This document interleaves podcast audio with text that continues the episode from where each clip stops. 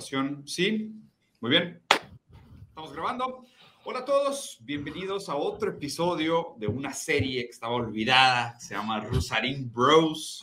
Tenemos a un bro recurrente, Roberto Pereira, que, empezó como una de esas cuentas random a la que le dábamos like sin saber que había una persona por detrás. Después le pusimos rostro a esa cuenta y ahora resulta que es no solo un gran colega, amante de la filosofía, un gran lector, un gran intérprete de la realidad, un curioso en, esta, en este perdido navegar de encontrar algunos saberes, aunque sean muy modestos.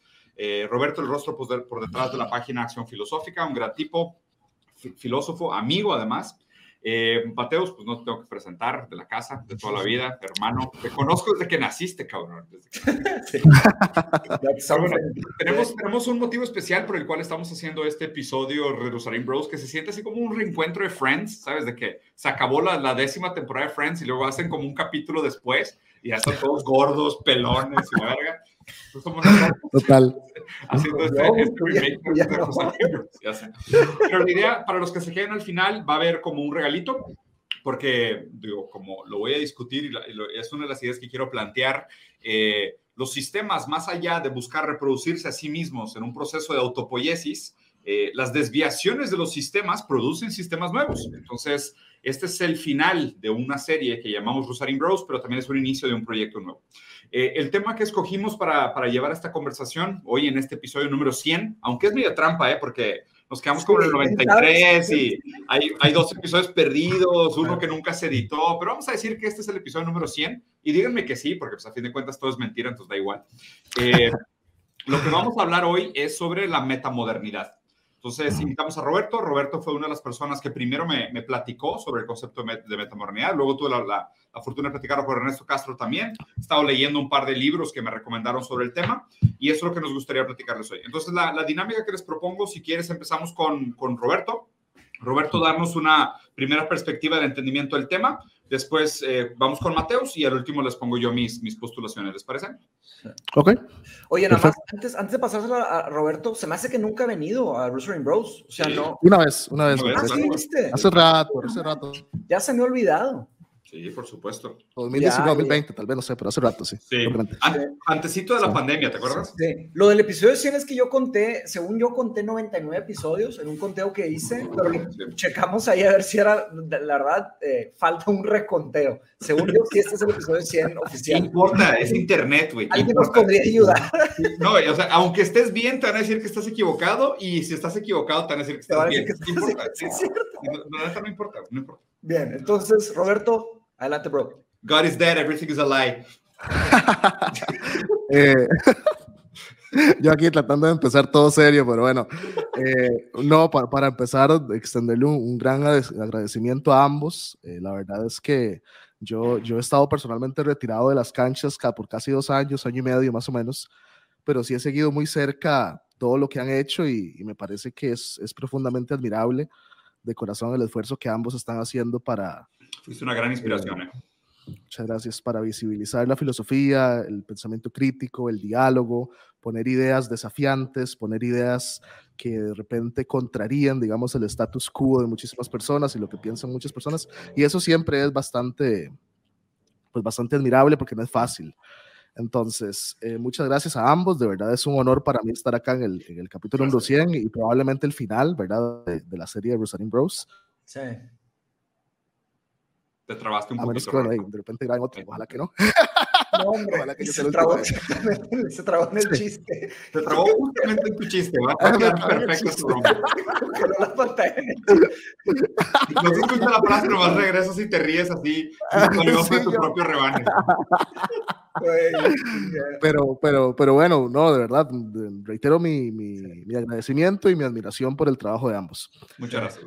Eh, sentado eso, yo creo que el, el, metamodernismo es un tema, es un tema muy interesante, particularmente por el aspecto propositivo eh, y el enfoque actual, como que eh, busca entender, digamos, las cosas desde ahora y no desde, evidentemente, nutriéndose de algunas otras corrientes que ya lo vamos a ver más a futuro, pero precisamente eh, me parece que es una corriente con mucha fuerza, con mucha vitalidad. Tampoco es como que yo la haya estudiado súper a profundidad. Hace como año y medio la descubrí. Eh, Ernesto me va a matar si ve esto, porque el libro que yo he leído de metamornidad, o los dos libros son los de Hansi, Hansi Freinacht, y me parece que en mm. algún momento, en algún video vi a Ernesto siendo como un poco crítico de, de Hansi. Pero, bueno. De hecho, está bien raro, porque ahorita hay mucha gente que está criticando el personaje de Hans Freisman como protofascista, güey. Sí, sí, sí, sí, sí. Eso lo estoy viendo. Here we go. En vez, de, acercarnos, ya empezamos. No, pero a ver, pero es diferente. ¿eh? O sea, este, este güey es diferente a, a, la línea de pensamiento de, de, de Ah, él es el, ese es el bueno. Y ese es el bueno. O sea, no que sea el bueno, pero. o, sea, lo que pasa es que, a ver, la palabra metamodernidad ha sido usada, ha sido usada desde hace casi 10 años, güey. Ya sé. Y, pero, siempre que empiezan estas corrientes nuevas, pues hay divergencias, porque diferente gente emplea el término en diferentes contextos con diferentes intenciones. Entonces digo, los dos famosos fue Hansen Freiman y este güey, el Josephson Storm. Precisamente la, idea del metamodernismo es, abrazar nuevas perspectivas, no es cancelarlas o negarlas, es trascenderlas. ¿Alguien, ¿Alguien trae una definición de metamodernismo o metamodernidad para empezar? Pues sí, sí, yo, tengo alguna preliminar que podría dar, ¿verdad? Ah. Sí. Yo también tengo las raíces ahí de... que de hecho es, es, precisamente, la, la, menciona Hansi Freinacht. Dale, dale. Ok, perfecto.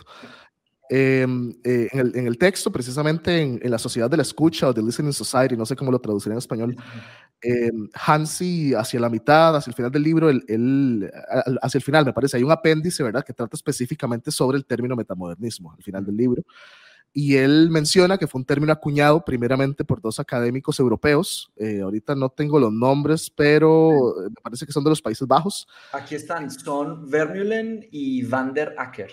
Acker, sí, perfecto. Sí, es eh, estos dos académicos europeos que ellos tenían como una suerte como de revista en línea que se llamaba Notes on Metamodernism, que es como una suerte, ellos planteaban que era como una suerte como de corriente cultural que había roto, digamos, el paradigma actual del arte, de las propuestas artísticas, que buscaba mezclar elementos como profundamente cínicos o sarcásticos con elementos también como de vulnerabilidad y sensibilidad, como ese choque de mundos, digamos, para brindar, eh, digamos, una, una perspectiva, digamos, nueva y fresca, porque, por ejemplo, si uno lo piensa en arte, el, bueno, ya, ya podemos hablar un poco sobre posmodernismo y también sobre modernidad, para entender más o menos qué es lo que busca trascender la metamodernidad. Pero, por ejemplo, si uno lo ve en el arte, el mismo ejemplo que Mateus vi que estaba leyendo de Listening Society, Hansi también menciona que eh, la un aspecto importantísimo de la posmodernidad se ve reflejado en el arte, por ejemplo, de un artista como, como Andy Warhol. Andy Warhol claro. que, que, llega, digamos, y te, y te pinta, digamos, como una lata de tomate, ¿verdad? Y, y, es como la más, es una representación fuerte de que no existe verdaderamente tal diferencia entre la alta y la baja cultura. O sea, eso en realidad es, un spook, digamos. O sea, no es porque, no es que porque escuches eh, Franz Liszt y luego, no sé, alguien... Daddy Yankee. Escuche Bad Bunny, vos sos como muchísimo más culto, digamos, persona. Daddy Yankee, sí. Entonces, e, esos aspectos, ¿verdad? Como esos quiebres, ¿verdad? Entre, entre dos visiones muy, contra, muy contrarias del mundo, eso se ve en el arte, digamos, postmoderno, igual con Picasso. Picasso es, es, es digamos, como textura sobre textura y, todo se desdibuja y todo, y todo, digamos, pierde ese, ese, ese realismo, digamos, moderno mm. que, que, intentaban, digamos, plasmar desde, desde, la modernidad. Entonces el metamodernismo, digamos, nace como una corriente artística, me parece que es la posición de, Hansi, al menos. Y... Em, ¿Te acuerdas del nombre de algún artista metamoderno? Eh, no necesariamente, no, no me acuerdo, pero, pero, Wallace. Este, de hecho, Wallace es el que todo el mundo está nombrando como el primer, así que claramente él, representa en sentido estético los valores de la metamodernidad. Y, ah, hay, otro, hay otro apunte que quisiera hacer. De hecho, una de las cosas que distingue, porque vamos a suponer que si yo estoy hablando más del libro que estoy leyendo, porque yo no he leído Listening Society, y ustedes están más cerca de Listening Society y Hans Freisman, ¿no? Pero lo interesante es que, por ejemplo, ya desde, la, desde, el, desde el empleo de la palabra, no es, o sea, uno le dice metamodernismo y el otro le dice metamodernidad.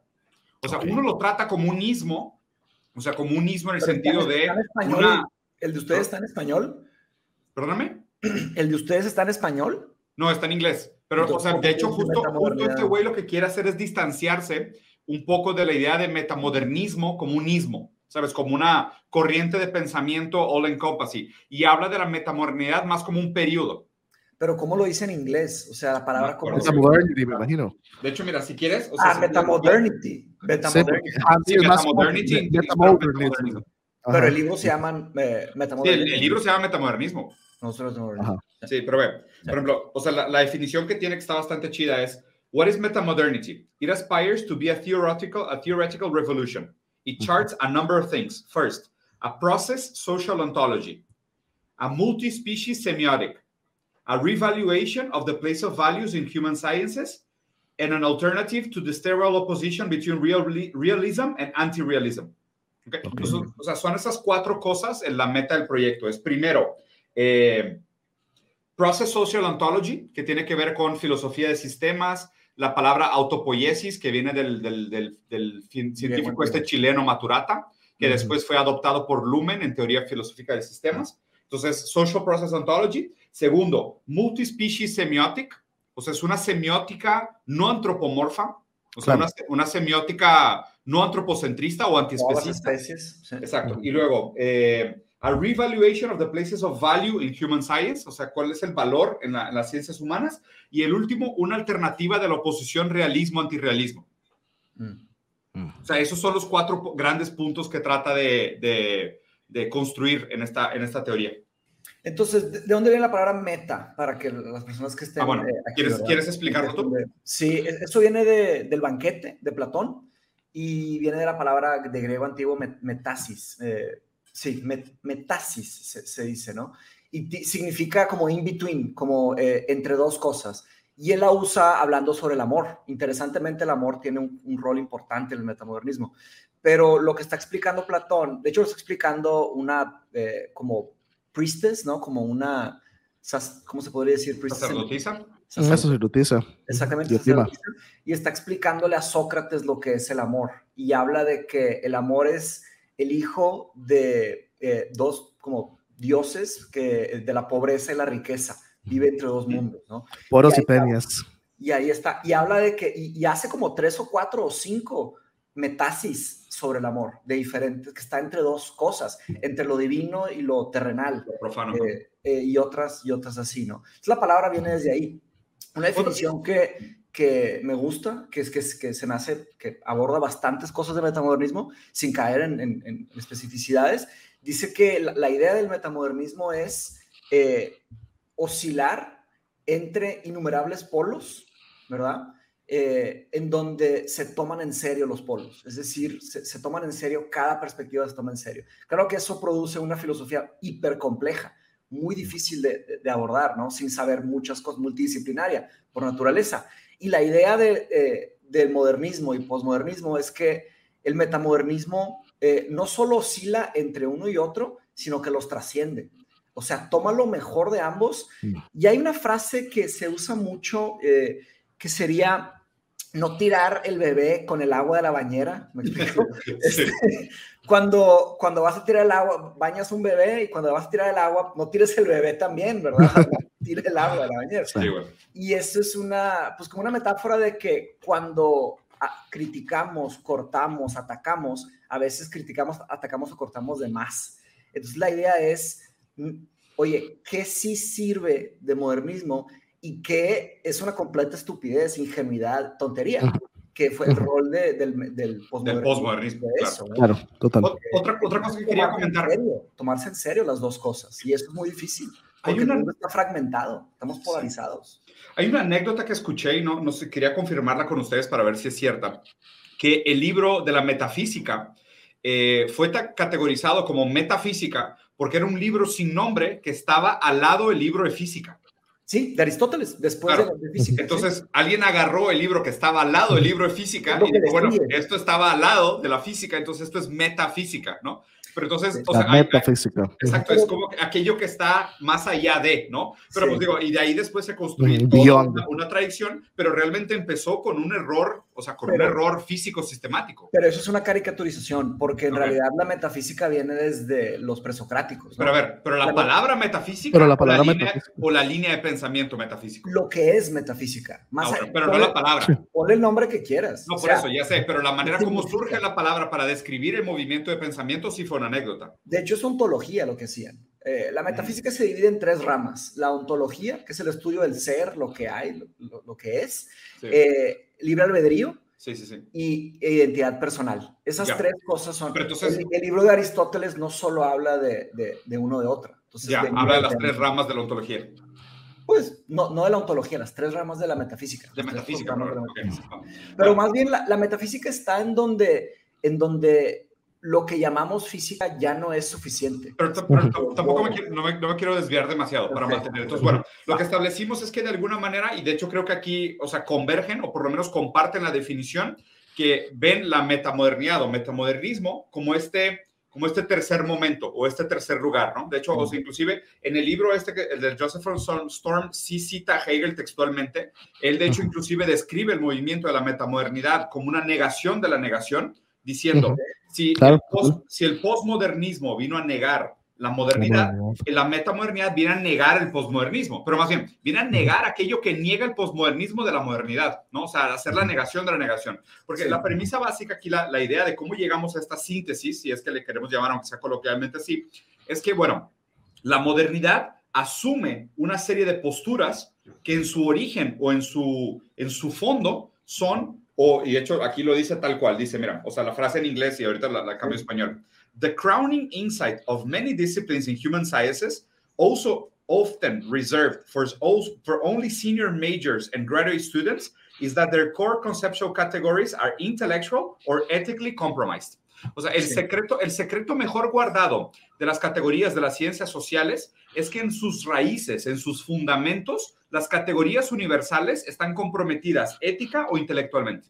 Entonces, esta es la crítica de la posmodernidad a la modernidad. Es, si te das cuenta, es de que si desmiembras a través de la deconstrucción de Derrida, de la filosofía de martillazos de Nietzsche, de la destrucción de Heidegger. O sea, si usas cualquiera de estos procesos post, eh, postmodernos para criticar los proyectos modernos, lo que te das cuenta es que las categorías universales fundantes de los proyectos modernos estaban ética o intelectualmente comprometidas.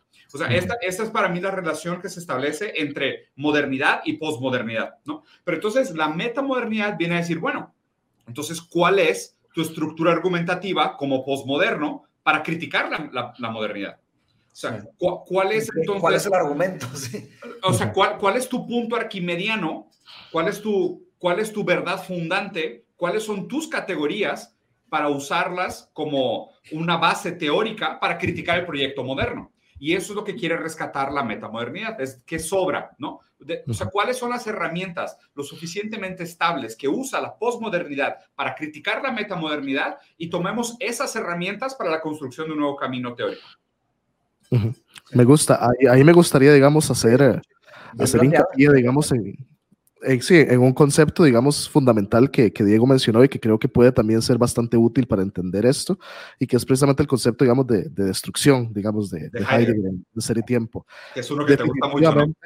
Sí, sí, sí. De hecho, hace, hace como un mes encontré una librería, esas librerías que venden libros antiguos. Híjole, me encantan, güey. Sí, de que libros Digo, viejos, ¿verdad? Ah, como que se me está pegando a veces, ¿verdad? Pero bueno. Pero sí, encontré un libro abandonado, así como de una de esas, así como película, y era de Ser y Tiempo, una edición lindísima, como en 1940 en inglés, con la primera traducción en inglés. Entonces me lo volví a leer en inglés. Pero, pero bueno, el punto es que me parece fundamental la frase que leíste del libro de que muchas de las ideas, ya no ni siquiera de la modernidad o de la, de la posmodernidad, sino de la tradición, filosófica. Muchas de las ideas de la tradición filosófica se encuentran intelectualmente comprometidas y éticamente comprometidas también. Por eso es que es importante que cuando se hace una revisión de ideas, de volver, digamos, sobre un concepto, de trazar la línea histórica de ese concepto, como por ejemplo el concepto de sujeto, que es el concepto fundamental que, por ejemplo, en el, ejemplo de Heidegger, pero en este, en, este, en este caso podríamos hablar, por ejemplo, de una gran cosmovisión, por ejemplo, una, una gran cosmovisión sobre la política sobre la vida social, sobre la vida eh, económica y política de los seres humanos, que sería primero la modernidad y luego la posmodernidad, digamos. Igualmente, si uno hiciera como un recuento histórico de los conceptos fundantes de ambas, mm. uno descubriría, como, como bien lo, lo, mencionó usted, Diego, que hay, que hay demasiados compromisos intelectuales y por eso es que es importante cuando se hace este tipo de ejercicios eh, utilizar, digamos, como una suerte como de poje, como de poner en paréntesis nuestros propios prejuicios, nuestras, nuestras propias ideas. Como, todo esto es, ahora, todo esto no, vaya, nada más agregando, ¿no? O sea, esto no es nuevo, digo, e, esto no es nuevo y esto es buena filosofía. Es decir, claro. la filosofía desde Platón, desde que Platón dividió el mundo en, la idea de lo, que es accesible por los sentidos y es accesible por el intelecto, lo inteligible y, lo sensible o lo estético, eh, básicamente arrancó una tradición y estructuró la filosofía en la dialéctica eh, platónica, que la dialéctica tiene que ver con, haces un argumento, se presentan contraargumentos y así a través de la conversación vamos llegando a los ideales, Entonces, en realidad, para Platón le quedaba claro lo que iba a ser la filosofía. Él tenía una idea muy clara, eh, diferente de Heráclito, Parménides, Tales, hasta Sócrates. Sócrates estaba muy enfocado en la parte ética, ¿no? Platón veía el, gran panorama de la filosofía. Entonces, esto que estamos diciendo de que de pronto eh, nos damos cuenta de un montón de errores filosóficos, eso es filosofía, porque la estructura de un argumento, ¿cómo puedes negar un argumento? Para negar un argumento tienes que falsificar una de las premisas. Porque si la forma del argumento es correcta, entonces es un argumento válido. Pero para negar la coherencia, es decir, para evaluar la verdad del argumento, tienes que falsificar una premisa. Entonces, eh, lo único que tenían que hacer los posmodernos, bueno, lo único, ¿verdad? Pero lo único, lo, que tenía, lo difícil fue que escucharan su voz, porque los modernos tenían entonces, mi punto es que derribaron varias premisas y se cayeron los castillos modernos. Claro. ¿Decías, Roberto? Sí, que, me parece sí importante hacer un paréntesis que en, un argumento no es lo mismo validez que verdad. O sea, son criterios argumentativos distintos, precisamente. Yo le llamo coherencia, pero sí, eh, es la validez. Coherencia como validez, exactamente, exactamente. Coherencia o consistencia también le llaman, o truth value, eso es, es diferente. Son dos, dos formas de evaluar un argumento. Total. Entonces, lo, que me parece, digamos, importante de, fusionar o de hacer como una suerte como de protosíntesis de ambas grandes, las últimas grandes visiones, digamos, del, del mundo, es precisamente, por ejemplo, eh, la modernidad, ¿por qué se caracteriza? Precisamente por una creencia en la ciencia, en la posibilidad de un conocimiento objetivo, en eh, una creencia en el progreso, que eso lo viene a criticar profundamente el posmodernismo, en una creencia en la libertad, en la existencia de una realidad objetiva e independiente de nosotros. Eh, en el individuo, una idea que, que, también es profundamente criticada por el posmodernismo, en la idea racional del ser humano, ¿verdad? Hegel, estamos al estadio absoluto, ¿verdad? De la, de, la, racionalidad humana, y ciento y pico años después, las dos guerras mundiales, ¿verdad? Entonces... Ahora, no, sé, si ya vieron, eh, hay un artista contemporáneo especialmente posmodernista, que creo que no hemos, no hemos platicado sobre él, eh, que se llama Bo Burnham. ¿Lo ubican? Digo, obviamente. Ah, sí, sí, sí, sí, ¿Se, te, hace posmoderno Bo Burnham? No, no, no posmoderno, perdón, metamoderno. No eh, sé, machito. El trabajo, no, Diego, es que tú no has visto Inside, güey. claro, claro, ya, ya vi Inside, claro, güey. El trabajo de Inside es especialmente metamoderno. Es algo, no, no, me parece, es, es evidente. Por el, el, uso de ironía para expresar la verdad. ¿Ustedes saben qué me parece profundamente metamoderno? Eh, GTA V, también. GTA V. 25 to 5. Es un juego profundamente metamoderno. Sí. Ah, el juego, el juego. Sí, sí, sí, el juego. GTA 5, sí, sí, sí. Pero a ver, déjame nomás hacer, hacer, un paréntesis. Pero ahorita nos explicas por qué piensas que. que dale, dale. Eh, Bo Burnham es eh, en, el documental Inside, y esto, digo, no, no, se me ocurrió a mí. Esto viene, hay, hay un vato que se llama, eh, bueno, tiene un canal que se llama The Living Philosophy, que está estudiando metamodernismo y menciona a, a Bo Burnham porque hace cuenta que el, el metamodernismo se trata de enfrentar las crisis que tenemos en serio, ¿no? Está la crisis ambiental, está la crisis de sentido, está la crisis psicológica, está la crisis de desigualdad, está la crisis de inteligencia artificial. Entonces, todo este tema, cómo tomar en serio todo esto, ¿no? Está la imposibilidad de responder esos problemas. Eh, y la idea del metamodernismo es ah, tomarse en serio tanto la desesperación como la esperanza. ¿Cómo hacer esto? Con ironía, ¿sabes?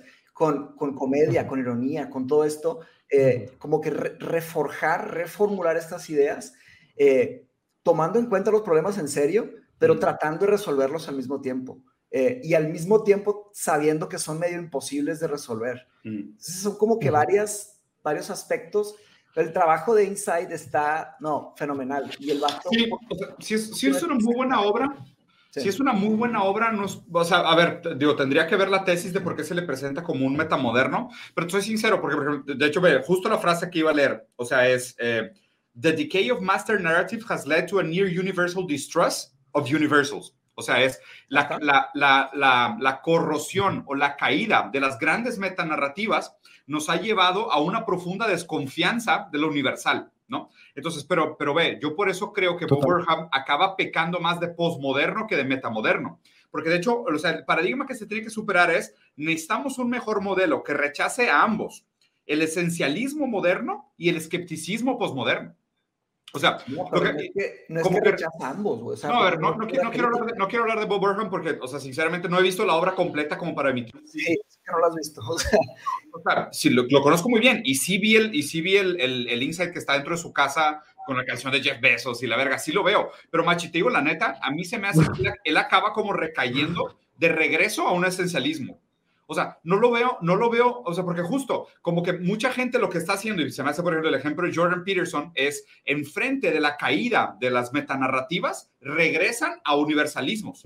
Eso, eso, eso no Pero es. Pero no regresa a universalismos. O sea, ¿a qué te refieres? Bueno, es que les, la, la, la, ironía, la, la sátira, se me hace una postura como de regresar a un universalismo, ¿sabes? O sea, pero a este, a este como... Es, tampoco es pura sátira. O sea, no... Bueno. Es, si piensas que es pura comedia, estás equivocado. Tienes que verlo completo. Bueno, ok, está bien. No, no, no, me quiero desviar demasiado del tema porque se me hace que ya sería, o sea, no hemos ni acabado de definir metamodernidad y ahora queremos aplicar como categoría pues para saber si es, este güey es o no es. Eso es eh, tratar de fundar una, una visión nueva de la filosofía en vida.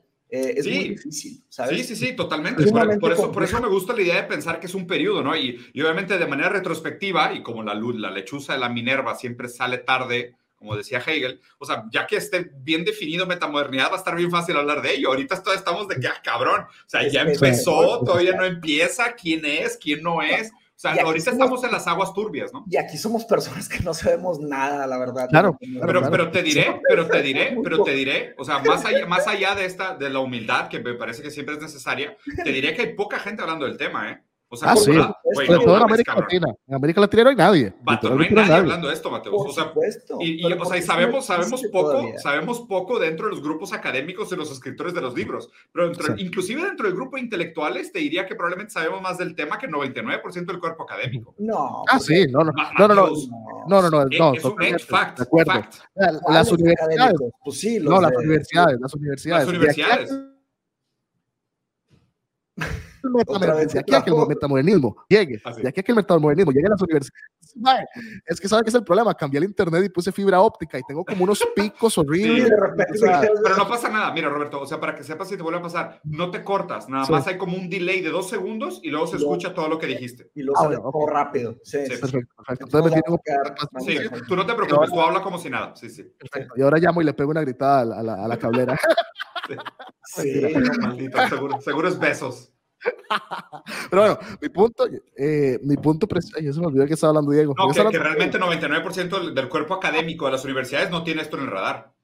Sí, precisamente porque la adopción de nuevas ideas por parte de la academia es muy lenta. Muy lenta. Muy, muy, sí, muy sé, lenta. Pero el entendimiento afuera de la academia es iluso, o sea, es muy, muy, muy, muy superficial. O sea, leer verdaderamente un tractato metamodernista, eh, un ensayo donde, donde nacen las raíces. Machi, lo, lo, único, lo único que dije es que 99% del cuerpo académico universitario no tiene metamodernidad en el radar ni ha leído sobre el tema. Pero mi, mi punto es que no, no creo. O sea, se me hace muy poco probable. Bueno, okay. por, por, o sea, ¿debates el número 99 o nada más la quieres hacer de pedo? No estoy entendiendo. No, no, no, estoy diciendo que, o sea, no tienes cómo fundamentar eso. O sea, no tienes cómo fundamentarlo. Okay, está bien. Vaya, eh, vale. Yo no, no, puedo decir... El statement, no agrega nada. Simplemente estaba diciendo que, más allá de la humildad de decir que no sabemos nada del tema, mi comentario fue, pues somos sí. de los pocos que estamos hablando de ello. Eso sí, estoy completamente okay. de acuerdo. Quítale el 99. No, pero, pero, pero, a mí me gustaría... ¿Sí? me gustaría, digamos, poner, digamos, una... Una, una síntesis una digamos, mediana, sí, una, hey, una... Vean esto, güey, está interesante. Diego está de negro. No, una, síntesis, una protosíntesis metamodélica que están diciendo, y es que... Güey, es que chingar. Negro, blanco y gris. Blanco y gris. o sea, sin querer, güey. sí. No, y aparte, no sé cómo lo ven ustedes en su pantalla, pero estoy arriba a la izquierda, Mateos arriba a la derecha y Roberto abajo en medio, así como. Sí, acá también. tenemos una estructura triangular hegeliana. El espíritu absoluto puede estar aquí en algún lugar, ¿eh? Está como en el punto centro, en ese punto negro donde no se ve nada y nadie ve nada y nadie entiende nada. es menos que nada, es menos que nada. Pero, pero lo, que, lo que voy a decir para tratar, digamos, de, de, de, de conciliar ambas visiones es que, Mateus, por más que usted aprecie que el conocimiento académico mucho más riguroso y mucho más serio y garantiza mejores resultados a nivel, digamos, de producción intelectual, que yo estaría medianamente de acuerdo con eso, también hay que darle, digamos, eh, mérito a, lo que plantea Diego de que la academia, precisamente por sus mecanismos burocráticos, es muy lenta para adoptar nuevas perspectivas, digamos, sobre el mundo. Solo, solo abrir un curso nuevo en una universidad es complicado. O sea, no es así tan simple como, güey, Sí, sí el, siguiente año voy a dar un curso sobre metamodernismo. ¿Qué, es esa mierda? Piensan, que piensan que estoy haciendo con Mindshop. Yo decidí no meterme a la academia. Eh, mi, mi, vida la estoy viviendo Ahí de estamos. esta forma. O sea, mi, mi vida de cierta forma es un tipo de crítica a ese problema, de que la academia tiene los mayores tesoros escondidos y, conocimientos que podrían avanzar y cambiar el mundo eh, muy rápidamente y, se queda. ¿Por qué? Porque está comprado por, por, algunos pocos, ¿no? Y si les interesa el tema, vean el documental de Aaron Schwartz, de Internet Zone Boy, el niño del Internet. Está de llorar. Lo he recomendado muchas veces, muy poca gente me escucha, pero ese documental habla de cómo eh, un chavo... Eh, ah, el de Reddit, el de Reddit. El de Reddit, exacto. Ah, sí, sí, sí, ¿Ya lo viste el documental? No el documental, pero conozco la vida de él, sí. sí. como, como, programador, digamos. Sí, sí. El documental te va a ayudar bastante a, a, a sentar todos los detalles de, de, de, la historia. Y es una historia muy poco contada. Y la verdad, pienso que él sería un tipo de Sócrates de, del mundo de hoy, ¿no? Porque él hizo, él luchó contra el, el, el gobierno, contra el sistema y luchó con su vida, ¿no? Este, y lo que él quería hacer es esto que estamos diciendo acelerar el proceso desde que se hace un postdoctorado hasta que se enseña en la primaria. ¿no? Está cabrón. Y, y, para cerrar esto. Permea, ¿Cómo permea el conocimiento, no? Eso se me hace muy, sí. Ahora, sospecho que hay personas. Total, total. Y vamos, esta idea, yo creo que sería. Ah, bueno, ok. Que sería también interesante, como ya como un ejercicio fuera de acá, fijarnos tal vez en JSTOR o en alguna plataforma de papers académicos. Mm. ¿Cuántos papers tienen el keyword metamodernismo en América Latina? Ah, lo hago ahorita mismo. Yo tengo.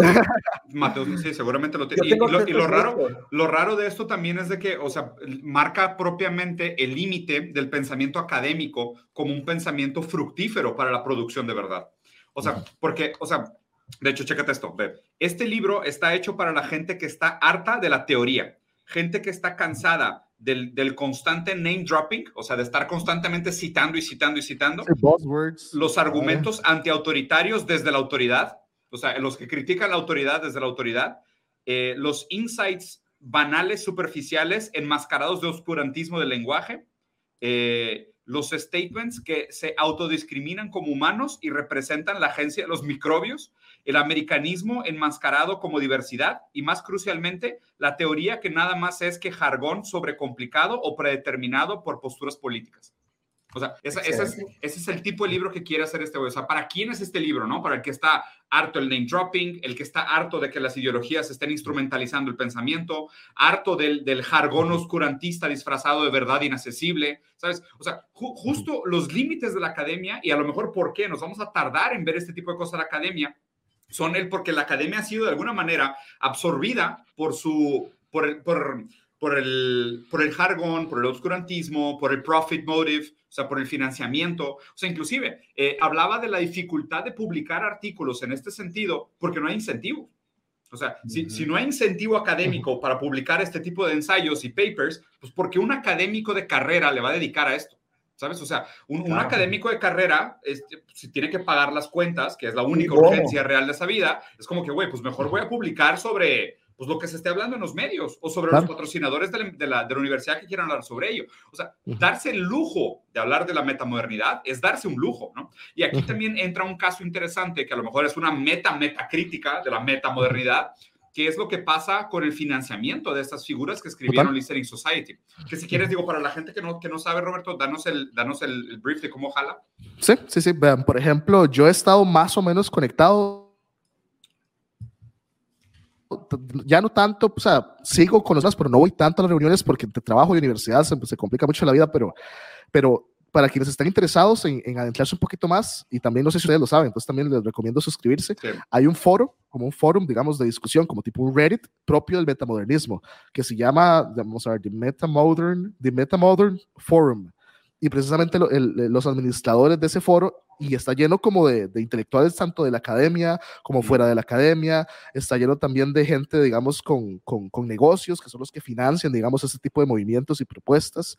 Hay de todo, hay de todo y uno nada más tiene como que aplicar, uno manda como una aplicación como escribiendo más o menos qué, qué entiende que es metamodernismo y por qué le gustaría participar del proyecto y te aceptan y puedes participar. Muy, muy...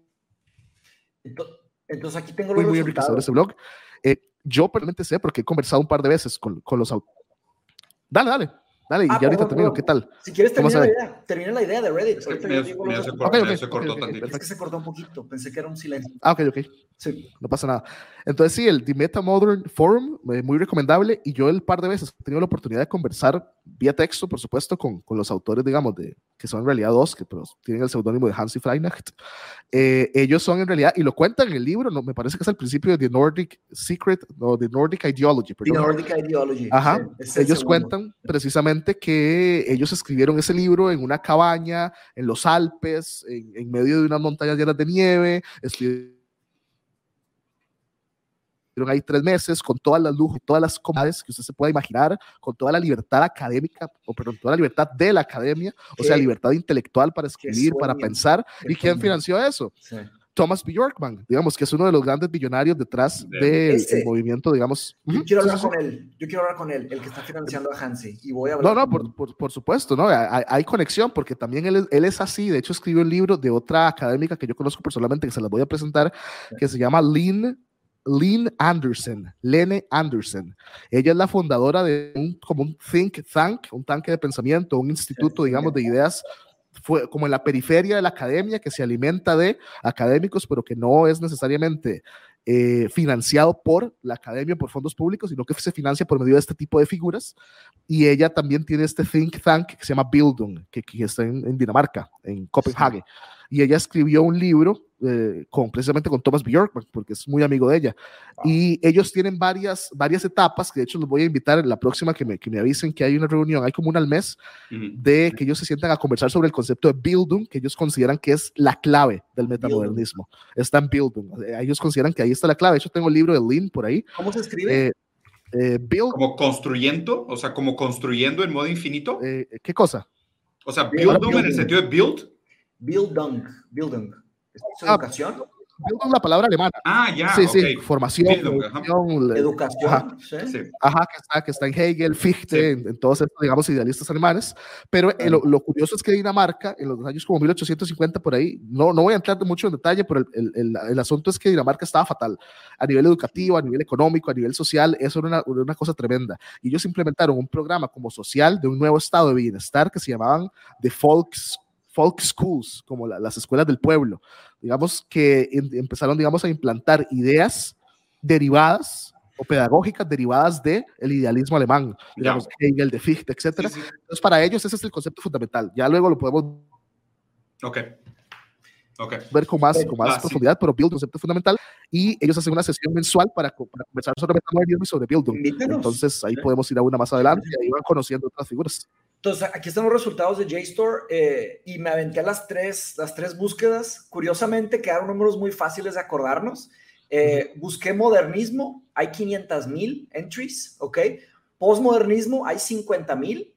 Y metamodernismo, hay 50. Ahí está. Claro, pero no, pero eh, no confundan correlación con causalidad. esto es porque es nuevo. ¿Cuántos años llevamos usando la palabra modernismo? ¿Cuántos años postmodernismo? ¿Cuántos no, pero, metamodernismo? O sea, sí, o sea, pero te refieres a que ese, ese resultado que te está arrojando es acumulativo. o sea, no es una foto del hoy. No, no, estoy diciendo que lleva. Estos artículos han, no, estos artículos han sido publicados en qué spam de tiempo. Ah, no, desde que existe. Ah, bueno, lo que pasa es que el resultado que estás viendo es un resultado asincrónico al tema. O sea, porque el tema, el tema, el tema es relevante hoy y los otros temas han sido relevantes. Ahora, para llegar un, para que un artículo académico llegue a JSTOR, tiene que pasar por una cantidad de, filtros. Y eso sugiere que hay cientos, miles de personas académicos por todo el mundo escribiendo. O sea, eso es a fuerzas. Y esto es un periódico. Eh, mi, punto con, mi, punto con el tema de la academia es que, digo, está, está correcto esto que estamos haciendo. O sea, está bien estar hablando fuera. Pero mi punto es que el nivel de profundidad que podemos llegar nosotros teniendo que pagar luz, gas, agua, internet, vivir, o sea, y trabajar mientras estudiamos metamodernismo, es, una, es un granito de arena con lo que una persona dedicada 100% haciendo un doctorado en metamodernismo. O sea, más, más, allá de hablar de la academia, quiero regresar al, hablar sobre metamodernidad, o sea, en sí directamente. Claro, claro, nada más quería hacer ese paréntesis porque me preguntaron que checáramos en JSTOR. Mira, les, les, voy a hacer un claim para que me den sus opiniones, ¿no? No todas las generalizaciones son necesariamente falsas, pero mientras más amplia la generalización que uno quiere hacer, más alto es el estándar de evidencia que tiene que ser presentado. Lo universal no puede ser aproximado directamente tiene que, tiene que ser aprendido en lo particular, ¿no? De aquí también, de hecho, una, una, una idea hegeliana, ¿no? De lo universal que se percibe en lo particular y lo particular que siempre conecta de regreso con lo universal. Eh, de forma intensiva. exacto. De esta manera tenemos que ser siempre cuidadosos con nuestra ventaja sobre hablar de la totalidad. Esto no nos ha llevado a un error de lo local como una formación del todo. Pero si en cualquier momento llamamos a la solución más amplia o de un orden más, o de un orden más alto como abstracciones, en este momento las soluciones individuales a problemas colectivos regularmente nos llevan a fracasos. Claro, mm. de acuerdo. ¿Alguna, ¿Alguna perspectiva? ¿Alguien comentar? O sea, sobre esta idea de, o sea, lo que tenemos que buscar aquí es, o sea, porque lo que se hizo en la modernidad fue buscar los universales. O sea, fue buscar las, las grandes categorías, ¿sabes? El, el idealismo trascendental, el idealismo absoluto, las categorías universales, las experiencias ferológicas universales, las condiciones del entendimiento, ¿no? O sea, es como que el proyecto moderno fue muy grandioso de sí mismo al tratar de describir la universalidad. La posmodernidad viene a decir la universalidad no puede ser aproximada de manera directa. O sea, tú no puedes llegar al universal directamente desde la razón sea, por más que tú pudieras a través del razonamiento establecer las los, los, los criterios a priori sobre los cuales pensar es posible, pero eso no necesariamente te hace asequible a lo, universal, a lo trascendental. O sea, solo te hace entender las categorías bajo la cual lo universal es aproximable, pero no dicta lo universal en sí. ¿okay? Entonces aquí de nuevo se ve para mí como la diferencia entre el realismo inocente, si quisiera verlo así, de la modernidad y el antirrealismo inocente de la posmodernidad, ¿no? Porque uno, uno asume poder acceder al universal y el otro te dice que lo universal es inaccesible, pero universaliza ese statement. Ya. ¿Cómo, ¿Cómo, le hace? Exactamente, esa es la, la, pregunta. ¿Cómo justifica eso? Sí, y, y, y más aún, eh, me, me, gustaría, digamos, preguntarles precisamente por el, punchline, digamos, de esa frase que Diego leyó, que es que precisamente no pueden, eh, me parece, lo voy a parafrasear, si no me corriges, que no, se pueden buscar soluciones colectivas de forma individual. No se pueden hacer soluciones colectivas. Entonces, ¿cuál es la alternativa? Claro. El Estado. Soluciones colectivas. Sí, hay que tener cuidado, porque aquí sabemos bien las ideologías de cada quien. Sí, estas, estas es que también hay que tener que, que entender o sea, entendemos tal vez una, una cooperativa no, no, dale, dale, Roberto. Pienso que... Entendemos una cooperativa, entendemos una comunidad, una comunidad organizada, entendemos un país, un país-estado, entendemos, porque digamos, si hablamos en términos de sociedad, la sociedad es un spook. ¿Quién es la sociedad? La sociedad es nadie, la sociedad es un indeterminado como, como el uno heideggeriano. Como es que uno hace tal cosa, uno piensa, no, no, yo pienso tal cosa. No, y Roberto, y Roberto, ¿qué, es, qué es el individuo? O sea, ¿qué es el individuo? ¿Y qué es el humano? Peor todavía, güey. o sea, ¿quién chingados te va a hacer un statement defendiendo que es el humano hoy en día? O sea, vean los problemas legales que están teniendo. Por ejemplo, ahorita hay un caso súper interesante analizado desde el, desde el poshumanismo, donde una señora donó células de, un, de un, tumor cancerígeno que le, que le quitaron en una operación y después usaron esas células para replicar el cáncer y hacer experimentos con esas células. Y ella está demandando la propiedad de esas células replicadas.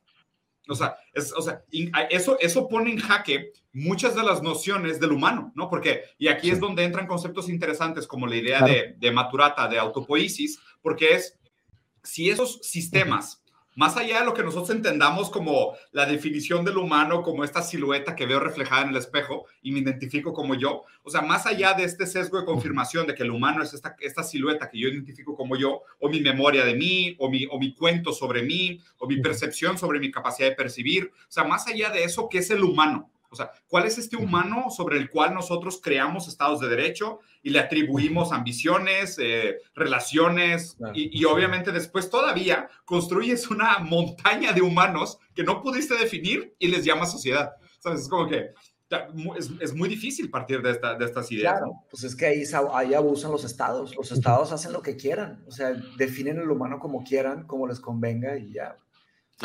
Y ahí lo interesante, digamos, que plantea el metamodernismo, por ejemplo.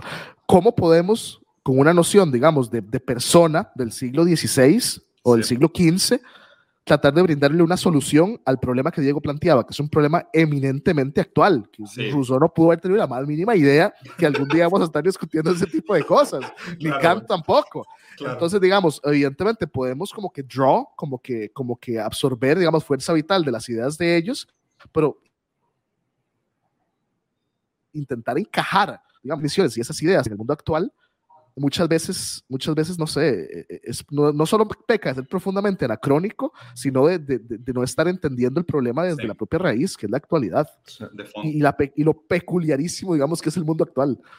Sí, es que, mira, yo pienso que la, digo, no pienso, creo que es evidente que la realidad es sumamente compleja. O sea, y la realidad humana ni se diga el, nivel de complejidad que existe en una sociedad eh, global, si le quieren ver, en un planeta como el nuestro, con un tipo de especie como la nuestra, de tantos que seamos, se hace hiper complejo. Entonces, eh, es muy difícil construir algo que alguien pueda llamar sólido, porque hay un caleidoscopio infinito de multidimensiones de formas de criticar y atacar cada idea. Perfecto, ¿Sabes? El, el, metamodernismo es un esfuerzo que hasta me parece un poco ingenuo hoy por hoy, porque ¿cómo abordas dicha complejidad? Una respuesta que se me viene a la mente sería con inteligencia artificial, pero inteligencia artificial no tiene cómo entender, se me hace problemático la propia palabra inteligencia en, en, un contexto artificial se me hace una tontería decirlo como tal. está, está perfecto el segue que tú planteas, porque justo, o sea, una de las cosas que quiere hacer el, el, el movimiento metamoderno es plantear un sistema no sistemático y una antiuniversalidad universal. ¿okay? Pero eso no significa. No, no, no, no, no, sí, te lo juro que sí, güey. O sea, fíjate cómo es, es la negación de la negación. O sea, lo que, lo que sobra de la negación de la negación es lo que interesa. ¿ok? ¿A qué se refiere? El reminder. Claro, porque un sistema promete, promete, promete ser su propia completud. ¿ok? O sea, en el sentido de la palabra autopoiesis, los sistemas tienen como meta primaria su autogeneración. Autopoiesis, autopoiesis, autocreación. O sea, crearse a sí mismo. O sea, en teoría de sistemas, que es un filósofo que se llama Lumen, la palabra autopoiesis viene de la biología, de un biólogo chileno que se llama Maturata. ¿okay? Y él hablaba de que en sus, en sus comportamientos fundamentales, las células tienen un proceso, primero que nada, autopoiético. O sea, autopoiético es la primera función de la célula es replicarse. Sí, meiosis y mitosis, los dos procesos celulares. Bueno, el, el, Maturata, que es de los 70, es súper reciente, güey, que fue nominado a, a, Nobel y la madre. O sea, el vato dijo, el primer proceso necesario de todo sistema es la autopoiesis. Es, primero que nada, es autoperpetuarse. O sea, mm. más allá de, o sea, porque todo, conseguir energía, protegerse, ta, ta, ta, todo eso tiene una meta autopoyética. O sea, los mm. sistemas tienen en su, en su, en su, en su razón fundante su autorréplica. ¿okay? El famoso conatus espinociano, todo ser desea perseverar en su ser. Sí, o sea, es, sí, y es materialismo radical, o sea, casi monista, ¿no? Inclusive, de hecho, la, tesis de Maturata está bien interesante porque él habla como Maurice Merleau-Ponty, no sé si has leído, ¿no? De esta fenomenología carnal, ¿no? O sea, encarnada. Eh, diciendo que la, que la inteligencia, o que aún el saber, tiene una base biológica. O sea, el, el saber, el, saber tiene una base material, ¿no? O sea, tiene una base física primero. Pero lo interesante lo que, lo que hablaba es de que él dice, más allá de decir que los sistemas tienen como una base su propia completud, o sea que todo sistema apunta a su autopoiesis, ¿ok? Dice, en esa manera, in, bueno, in a way, it's a non-system system based on the examination of places in which certain systems have typically broken, broken down and rooted in the radicalization of skepticism that embraces its own finitude and eventual obsolescence. O sea, como decir, aún estos sistemas autopoéticos deberían de tener una conciencia de su límite y obsolescencia. ¿Sabes? cuando, cuando parece ser que la postura universalista era no, los sistemas autopoéticos buscan su perpetuación, punto. O sea, son inconscientes de su propia eventual obsolencia. Y los posmodernos decían, no, los, o sea, estos sistemas eh, no, no, son sistemas cerrados, o sea, no son sistemas como tal, ¿no? Y lo que dice este güey, el punto medio es este, es not from the rational cognitions of the isolated ego, but via a collective struggle in which we mutually work to verify and falsify each other. An universal anti-universalism. O sea, como decir, lo, lo, lo, no es decir este es el sistema, sino es decir, este es el sistema en este momento. Pero la, pero la lógica del sistema autopoético debería de aplicarse en las futuras permutaciones del sistema mismo, pero no pensando que el sistema permanece en sí, sino solo nuestra interpretación del sistema como tal. No me, no me quedó claro, la verdad. No, ah, no, no yo, yo, yo, yo, yo más o menos lo veo, digamos, e, en el sentido en que, por ejemplo, yo no sé si ustedes están de acuerdo con que las grandes, las grandes visiones o las grandes cosmovisiones, digamos, que, que, en algún momento movían a la humanidad o eran el motor de la humanidad, hoy están muertas. Sí. sí. hoy ya están muertas. Es decir, he ahí, digamos, la, la, enorme crisis de sentido, he ahí la enorme desconfianza en todas las instituciones, digamos, que antes eran las que brindaban esa seguridad, el Estado, la iglesia, el, el welfare system, etcétera, etcétera, etcétera. Entonces, eh, me parece que lo que, lo que Diego está, digamos, argumentando que, que es lo que, lo, que, lo que está en el libro, es precisamente que no hay sistema, aunque pretenda autopreservarse para siempre, de la misma forma e incluso expandiéndose de la misma manera, no hay forma de que sea perpetuo forma, digamos, de que esto sea posible. O sea, es decir, el sistema, tema siempre está, sea biológico o lo que sea, ideológico, siempre está sujeto a entropía. Es decir, o sea, el sistema, aunque no quiera verlo, aunque no quiera aceptarlo, siempre está destinado a, a desaparecer, a, ser obsoleto, digamos, o sea, en algún punto. Es como, es como decir, o sea, es, es, es ser Lo que se mantiene nuestra interpretación terca de lo que el sistema es o debería de ser. Eso se, puede mantener siglos, milenios. Y justo, y lo, lo, interesante aquí, y esto es lo que platicábamos ayer, Mateus, en la otra reunión que tenemos donde hablamos también sobre el tema de metamorridad, lo que propone la metamorridad es que nosotros lo que deberíamos de hacer como un tipo de honestidad académica o honestidad crítica, más bien,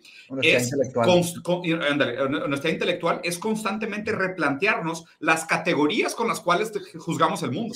De hecho, en el manifiesto, el manifiesto metamodernista, la primera, el, primer máximo, primer principio es reconocemos la oscilación como algo natural, como un orden natural del mundo. Es la, primera, la primera idea. Eh, de hecho, pues Heráclito pensaba así. eso mismo estaba pensando, qué curioso la potencia de los antiguos, mae. O sea, le, cambiamos un par de palabritas, pero están diciendo lo mismo. O sea, Ernesto Castro dice, todo, todo está en Platón. Todo está en Platón, todo, está en Platón, ya está todo dicho, sí. Sí. Es impresionante. No, yo, yo me iría más hasta. La filosofía son notas de páginas sobre la historia de Platón. Yo me iría más hasta Epicuro. Sí, esa frase se hizo muy famosa de matemático y filósofo inglés, Alfred North Whitehead. Eh, yo diría la antigüedad, o sea, digamos, desde los presocráticos hasta, no sé, los, los helénicos. Ahí está todo. Es impresionante. Es yo me quedo sorprendido cada que, que, que hablo del tema. Heráclito pensaba, fíjense esta idea, de hecho, para lo que platicamos ayer, Diego eh, de Heráclito, dice que justicia es lucha. o sea, así de elegante, así de sencillo. Eh, ah, estamos grabando. es que por, por Lara, la, la perrita.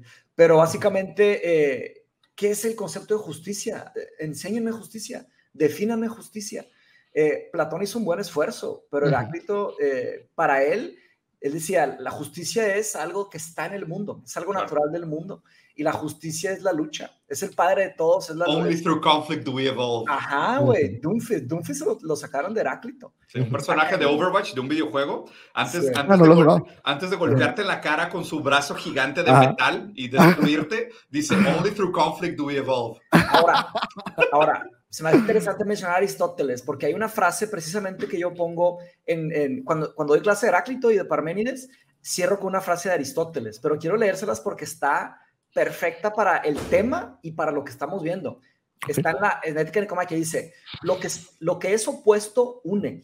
La más fina armonía está compuesta de cosas en desacuerdo y todo llega a ser o ocurre de acuerdo con la lucha, con una lucha. Entonces, esa idea maduró a través de los años, unos 200 años, algo así, o 300, en donde eh, se refinó la idea de, de Heráclito, que él pensaba que todo es cambio, todo está en constante cambio, ¿no? La real metafísica del universo es esa. Claro. Y, el, y aquí está algo interesante que también conecta con lo que estábamos hablando de la academia y, lo, y afuera de la academia, ¿no? Que, pues, cuando un sistema se establece, siempre hay un constante juego de poder en el mundo. Eso es innegable, ¿verdad? Cuando alguien logra obtener un poquito de poder, eh, pues, ¿qué quiere? Eh, como preservarlo y aumentarlo en la medida de lo posible. Multiplicarlo, expanderlo. Y en ese esfuerzo, naturalmente se va a transformar en algo dogmático. Eh, el dogma es donde cesa la cuestión, donde cesa el escepticismo, nace el dogma. Eh, y pues claro que la academia, que se presupone como infinitamente escéptica, cae en sus dogmas claro. por el concepto del poder, el concepto de la autoridad. No, y, por, y por autoafirmar su oposición sin crítica. O sea, el, que se vuelve, el que se vuelve sistemáticamente escéptico es dogmático en su escepticismo. Porque solo duda algunas cosas, ¿te refieres? No, pero por ejemplo, o, sea, vamos a, vamos a aplicar, o sea, y me gusta tu ejemplo para aplicar el siguiente tema del que quería hablar, que es el realismo de la modernidad contra el antirrealismo de la posmodernidad, para ver dónde caemos, ¿sabes? Porque, o sea, aquí se habla, por ejemplo, sobre el acceso al objeto en sí. No, o sea, la ficción, güey. La, la, postura, la postura del realismo contra antirrealismo es que el realismo afirmaba todavía el proyecto moderno es que a través de la razón podríamos intelectualizar la realidad. O sea, hay manera a través de la razón de acceder a la verdad pura o acceder a la cosa Diego, véalo así, ¿cuál era, cuál era la metáfora de la, de la Edad Media que el, y de la modernidad, al, al principio de la modernidad? Que el mundo era un libro, el cual podíamos leer.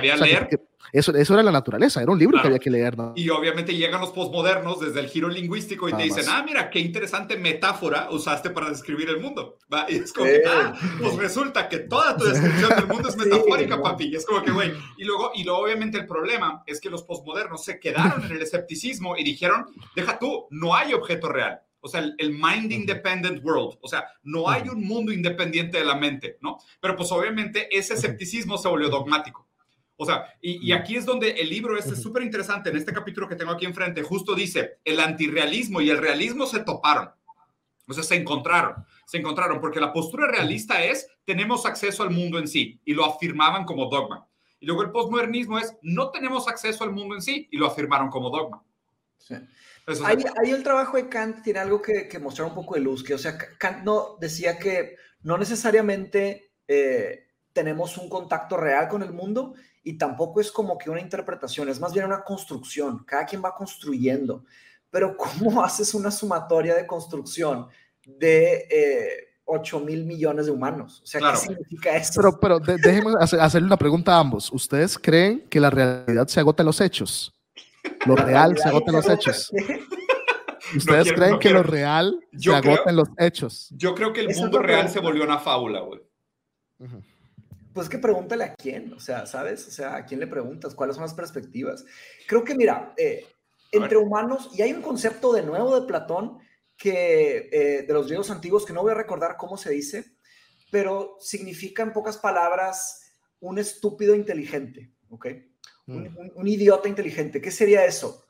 Sería una persona que tiene la capacidad para entender, pero no quiere. Mm.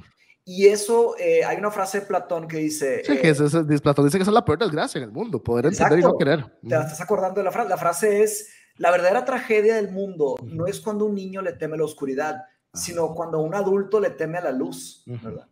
Y ahí hace una, y eso es súper platónico, porque la primera parte de la frase es eh, muy literal y la segunda parte es una metáfora, ¿verdad? La primera parte sí se puede referir o no. A algo real. A la ignorancia y al conocimiento o a la luz, ¿verdad? Los niños le tienen miedo a la luz porque no saben qué. Yo, yo sinceramente. La segunda parte es cuando los adultos le tienen miedo al conocimiento. Entonces, hay un, el Internet es un buen ejemplo. Este, El Internet es un ejemplo en donde las personas, como están todas anonimizadas, se meten con máscaras y dan golpes, dan zapes, avientan piedras, porque eh, se llevan sus sesgos y dicen, no, mira, tachan a una persona, la, asignan como algo y le, le, dicen lo que quieren decir, ¿verdad? Este, sin tomarse en serio los argumentos. Y eso es lo complicado. Ahí te va. En esta, en esta pregunta que haces, Roberto, que me parece muy buena, que es, o sea, existe realmente este mundo más allá de los hechos, o sea, el mundo más allá de los eventos o el mundo más allá de la mente, ¿no? Y, es raro, ¿no? Como pensar en esta visión apocalíptica de, o sea, ¿qué sobraría si se acaba la humanidad?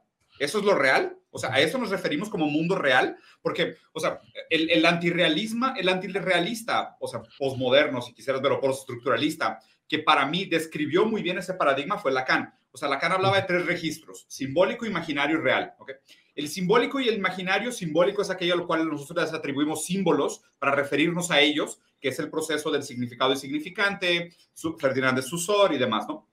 El imaginario es el mundo conceptual, que es como decía Nietzsche en este ensayo sobre la verdad, que es el, como una doble metáfora, ¿no? La metáfora de la fenomenología y después la metáfora, la segunda metáfora de fenomenología conceptos, que es acaba siendo el mundo imaginario, que ya empieza a, mezclarse con el registro simbólico. Pero el registro real el registro real nos es inaccesible, porque nuestro aparato fenomenológico es metafórico. O sea, es metafórico en el sentido de que es una, es una interpretación de estímulos, no son estímulos puros. Y aún los estímulos pasan por una fenomenología encarnada, como decía Maurice Merleau-Ponty. Entonces, la postura antirrealista de Lacan es que lo real es aquello que sobra o que escapa a lo simbólico y a lo imaginario. Todo aquello que no se puede registrar de manera imaginaria ni simbólica es real. Pero pues obviamente, lo raro es que para nosotros cualquier estímulo real que absorbemos, inmediatamente le damos un carácter simbólico e imaginario. O sea, ¿por qué? Porque nuestro aparato fenomenológico encarnado solo puede hacer eso. O sea, solo puede registrar lo simbólico y lo imaginario. Hablar de lo real como aquello otro que está más allá del, del aparato fenomenológico humano, o sea, más allá de nuestra carnalidad, es pensar que casi de manera apocalíptica, que es, bueno, si quita a los humanos que sobra, eso es lo real, ¿no? Porque todo lo otro nosotros lo vamos a interpretar de manera imaginaria o simbólica. y aquí lo, que, lo que propone la metamorfía para superar ese imbacle de lo real solo existe si el humano no existe, dice, tenemos que pensar en lo real más allá de una simple dicotomía de es o no real sino que tenemos que pensar en modos de lo real, o sea, en categorías de lo real. Y usa dos ejemplos súper chingones. Por ejemplo, dice, la hamburguesa, la hamburguesa vegana no es carne de verdad, pero es comida de verdad. ¿Sabes? O sea, es, un ejemplo de decir, o sea, a, veggie burger, the veggie burger is not, is not real meat, but it's real food. ¿no? Por ejemplo, dice otro buenísimo, Sherlock Holmes, no es, no es un detective de verdad, pero es un personaje de verdad. O sea, Sherlock Holmes es más famoso que todos los detectives de la historia reales juntos. Y, y no es real porque es, porque es socialmente construido, ¿sabes? Porque es un constructo social, o sea, porque es, un, es una figura ficticia de la narrativa, o sea, producto simplemente de la confusión del lenguaje, y eso lo hace menos real, pero ¿por qué? Porque, o sea, su, efecto en el mundo, por más que ha sido producto de la confusión del lenguaje, inclusive del arte, de la cultura, de las condiciones contingentes históricas, no lo hace menos real que un detective que realmente le pagas para que vaya a investigar si quién mató a tu primo, ¿sabes? O sea, lo, lo interesante de lo que plantea la metamodernidad es que para la única manera para salir de esta dicotomía de realismo y antirrealismo es creando nuevas categorías de lo real. Ahora, la definición de un hecho es algo que es verdad. Que es verdad. Por eso, eso. O sea, lo que acabas de decir, lo que estás diciendo, el lenguaje en sí funciona con el concepto de la verdad. Si no, yo estaría... No, no, o sea, no, funciona con el concepto de eh, valores, valores equivalentes, sentidos equivalentes, no de verdad. Porque de hecho, Mateus, pero lo que dijiste, lo que dijiste de que la hamburguesa, eh, la hamburguesa es, o sea, veggie burger, es comida, pero, no, es, carne, no es, o sea, no es burger. pero no es una hamburguesa, eso es verdad. Sí, es, es, verdad dentro de este sistema lingüístico donde existe una equivalencia entre las definiciones que estamos usando para referirnos a ella. Todo lo pero, que tenemos. Pero, Mateo, pero justo, y esta es la crítica de Derrida, o sea, pero no hay nada fuera del texto, ¿sabes? O sea, es, es, es verdad, es verdad solo en el sentido de intercambio simbólico. No es, no es una verdad, no es una verdad autoevidente como un punto arquimediano fuera del lenguaje. Pero el, el, concepto de verdad es un concepto humano. Entonces, sí, dentro de humano, la forma de hablar es hablando. De, de, de, hecho, me, me, gustaría, digamos, mencionar sí, dos cosas. Salvar, digamos, lo, lo, que Diego menciona de, de, que, de poder pensar en categorías de realidad.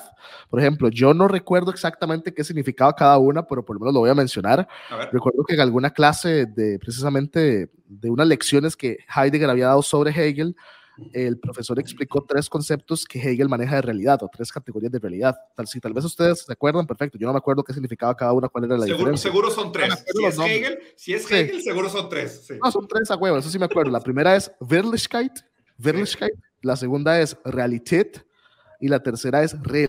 Vamos a ver. O sea, si algo sirve el internet son, son de estas palabras. Las tres categorías de, lo, de la realidad de Hegel. Pero si quieres, dale, dale, Roberto, y ahorita nada más. De lo real, correcto. Y, de lo real. Me parece que era como, como, sí, como realidad efectiva y no sé qué, pero bueno, ahorita tal vez vamos a buscar en internet. Pero sí, el, eso en cuanto a la categorización de lo real. Y en cuanto a... Eh, Encontré un documento de 145 páginas.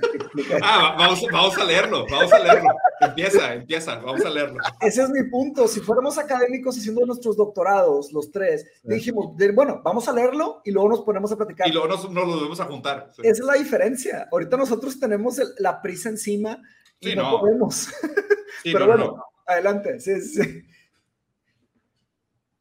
¿Decías, Roberto? Ah, sí. sí eh, ¿Qué, ¿Qué, fue lo que usted mencionó después de, de, de Diego Mateus, pero en otro lado? Lo que mencioné es que la definición de un hecho, porque tu pregunta era que si, Cierto, el hecho. Que si se puede decir que eh, la realidad se puede hablar con hecho, ¿cómo pusiste? O sea, ¿se puede plantear así? Sí, que es que si lo real se limita a los hechos. Lo re real se limita a los hechos. Y la definición de hecho es algo que es verdad eh, ¿Evento? Entonces la respuesta es no, porque... Ok, listo, ya me acordé que iba a decir. Okay. Eh, eh, dijiste algo específicamente muy interesante, que es que no hay noción de verdad sin humano. Ahora, y eso claro. es cierto. Ajá, y eso es cierto. Claro. Digamos, Heidegger, de hecho, lo dice en serie tiempo y dice, no hay verdad sin Dasein, ¿verdad? Uh -huh. Que es como la forma, digamos. Y, claro, Ajá, el, el, la, el, concepto de verdad, al menos para que tengamos un concepto, y, y, y con esto les voy, a, les voy a leer una frasecita corta sobre la, la discusión esta de, de, de realidad en, en Hansi. Eh, para Heidegger, al menos, y, y, es una definición verdaderamente griega, ¿verdad? Mateus lo sabrá, eh, es verdad como aletheia, digamos, en, en, el griego antiguo, la A es, es, como una suerte como negativo, ¿verdad? Uh -huh. Es como un desocultamiento de la realidad. O sea, esa, es, esa es la Sí. sí, como, como, des, como un desvelamiento, digamos. O sea, la realidad está ahí, pero está oculta. O sea, se está llena de capas y capas sí. de, de, malas interpretaciones, de malas explicaciones, de prejuicios que ya uno es llega logos, a leerla. Exactamente. Y hay que ir casi que a desnudarla, digamos, para encontrar, digamos, esa verdad. Y evidentemente ese proceso no existe. ¿Por qué? Porque si quitas todas las capas de la cebolla, no hay cebolla. Exactamente. Claro, eh, fíjese que eh, ayer, ayer tuve clase de Sócrates y me preguntaron qué, qué era verdad para Sócrates. Eh, el punto preciso de Sócrates es ese, es que no es que él sea un sabio que lo sabe todo. El punto de Sócrates y el método socrático es que comprobamos que no es. O sea, es la... la o sea, sobra? Una definición negativa. Yo, yo, yo, solo sé que no sé nada. No es que lo tomemos literal, porque es una paradoja. O sea, no cuadra, ¿verdad? ¿Cómo que no sabes que no sabes nada? Sabes una cosa, por lo menos, que no sabes nada. Entonces, solo no sé eso. Sí. Entonces, es una actitud. La actitud de la, del eterno investigador es precisamente eso. Eh, probablemente nunca, nos, y, y, y, también Platón estaba de acuerdo con su gran maestro, es decir, nunca vamos a llegar exactamente, aunque Platón sí pensaba que tenemos acceso al reino de las formas, que sí tenemos acceso a los ideales, pero para llegar a eso es un acercamiento infinito, llámale, ¿verdad? Vean, vean, vean qué bonita frase queda perfecto con justo la realidad real, no sé, Platón. Adelante. Mira, justo, justo lo que estamos hablando ahorita. Y esto explica por qué necesitamos movernos de una ontología de sustancias a una ontología de procesos. Mm. ¿Por qué? Porque no es la sustancia de la verdad. Porque si tú quitas todas las capas de la verdad como una sustancia cebolla, no sobra nada. Tenemos que tratar la verdad como proceso. O sea, la ontología como proceso, el, el método, el proceso de preguntar. Claro, o sea, no es, no es la verdad como cosa, es la verdad como proceso.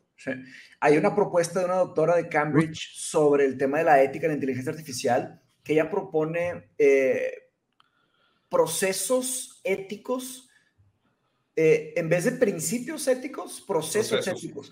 Porque en, el, durante el diseño, y esto puede interesar también, Roberto, por el tema de eh, cuando se diseña un sistema, y quiero aprovechar para comentar que se me hace, se me hace muy chido que estés estudiando ingeniería después de estudiar filosofía. Es como que lo, lo inverso que yo hice, primero ingeniería y luego filosofía, se va a complementar bastante ese tema.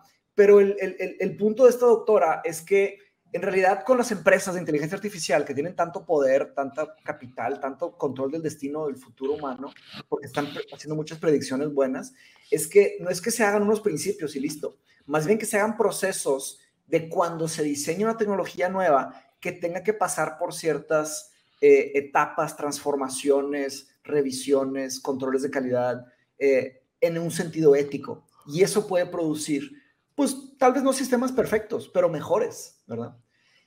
Y ahí se me ocurre otra cosa, este, que, hayan, que hayan procesos después de un cierto periodo de oscilación, o que se destruya ese sistema y se haga desde abajo otra vez, o que se vuelva a este, ajustar, ¿no? Como el tema de Kubernetes, ¿te acuerdas? De, de, de, eh, hay una pregunta que les quiero hacer los dos, y es una pregunta cargada, ¿ok? Que ya estamos cerrando a ver qué, ¿Qué les parece?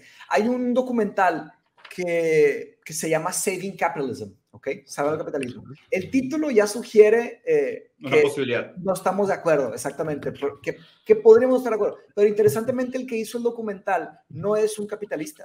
Eh, de hecho, es una persona que empuja el tema del de, de, de socialismo y todo. Y la pregunta que les quiero hacer es, ¿se podría o deberíamos de salvar el capitalismo? Dale tú, Roberto, porque digo, creo que mi respuesta ya está, ya está preesperada. Y respuesta me, reencarna, reencarna Lenin en mí en este momento. sí, y ahí tienes que tener, y ahí tienes que tener cuidado, porque pues te puedes caer mucho de un lado. Eh, en, e, en, este, en este discurso de Mind, sí, lo, que me, lo que me importa no es su respuesta, más bien es su proceso de pensamiento y su justificación de responder a esa pregunta. Eso es lo que me interesa. Ok. ¿Tú, Roberto? Perfecto. Voy a, voy a brindar una, definitivamente una respuesta provisional porque es un tema muy, muy complejo y yo de, yo de verdad no creo como que de verdad esté lo suficientemente capacitado como para brindar una respuesta, pero igualmente lo voy a intentar porque de eso se trata esto, ¿no? Eh, yo sí encuentro valor, no solo, digamos, en, en, la idea o, en, el, en, la idea de capitalismo como tal, sino en muchas ideas para volver al contexto de, lo que estábamos discutiendo, muchas ideas con las cuales el, el posmodernismo busca quebrar. Por ejemplo, mm. yo discutía con unos amigos hace un tiempo, hace unos días, hace unas semanas, me parece. Por ejemplo, Gustavo Bueno, él recomienda, por ejemplo, la utilidad pragmática del catolicismo. Es decir, yo prefiero una sociedad con gente católica, practicante. aunque sea falso aunque sea falso, porque es que, no, pues que ¿cuál es la alternativa, Diego? Que todo el mundo lea Platón. y que todo el mundo, sí, claro. Es decir, que eso, es una ingenuidad, o sea, así lo dijo Gustavo Bueno. 100%, y, digo, nomás para, para darte la razón, que ahí pensamos lo mismo. Goethe decía, prefiero una sociedad injusta que una sociedad sin ley. Es justo eso, ¿no? Una sociedad imperfecta o una sociedad caótica. Totalmente. Entonces, Totalmente. Entonces, no significa que no debamos de hacer un esfuerzo, como por ejemplo el, esfuerzo de Mateus, de que más, más gente se interese por la filosofía, el esfuerzo suyo, el esfuerzo mío, no significa que nuestros esfuerzos sean estériles y que no deban de hacerse, tienen que hacerse. Evidentemente sería preferible que alguien lea Platón a que se lea el catecismo católico, pero si es lo que hay, yo prefiero a nada. O sea, de verdad, yo prefiero eso a nada. Que lea la Biblia a no o a no saber leer. ¿Y cómo, ¿Y cómo, extrapolas esta metáfora al modelo económico? Ajá, a eso voy. Entonces, em, eh, ¿cómo podría, digamos, uno, uno definir la etapa, digamos, actual, histórica, a nivel social, socioeconómico y político, digamos, en la que nos, en la que nos encontramos? El mismo Hansi, de hecho, plantea, digamos, la posibilidad de que el metamodernismo se convierta como en una nueva, como Diego decía, una, una metanarrativa porque ya la, la, metanarrativa del posmodernismo y del modernismo, que uno podría en, algún sentido justificar que el capitalismo es una... Es una metanarrativa. Es una metanarrativa moderna. Sí, parece una religión. Digamos, como una, una, meta, una metanarrativa, digamos, por lo menos al menos nacida, digamos, en la, en la modernidad, claro, en un contexto, en ese momento era industrial, ¿verdad? Que hoy, hoy vivimos, digamos, en una sociedad muy distinta. Ajá. Entonces, ahí, digamos, hay un, resque, un resquebrajamiento importante. Eh, pero para, digamos, para, para centrar un poquito más esto, recuerdo que en el libro, y, y Mateus no, no, me dejará mentir, Hansi menciona que todos los esfuerzos de estas grandes metanarrativas hoy están equivocados. O sea, no, ya, y no es que estén equivocados, es que ya no dan. O sea, ya no. O sea, desde ahí tenemos que fundar como, como el concepto de Hegel de, de Out Heaven, no es como que vamos, y el concepto de, de Destruction de Heidegger, no es que vamos a aniquilarlas todas, las, las antiguas metanarrativas. Integrarlo y superarlo. Exactamente.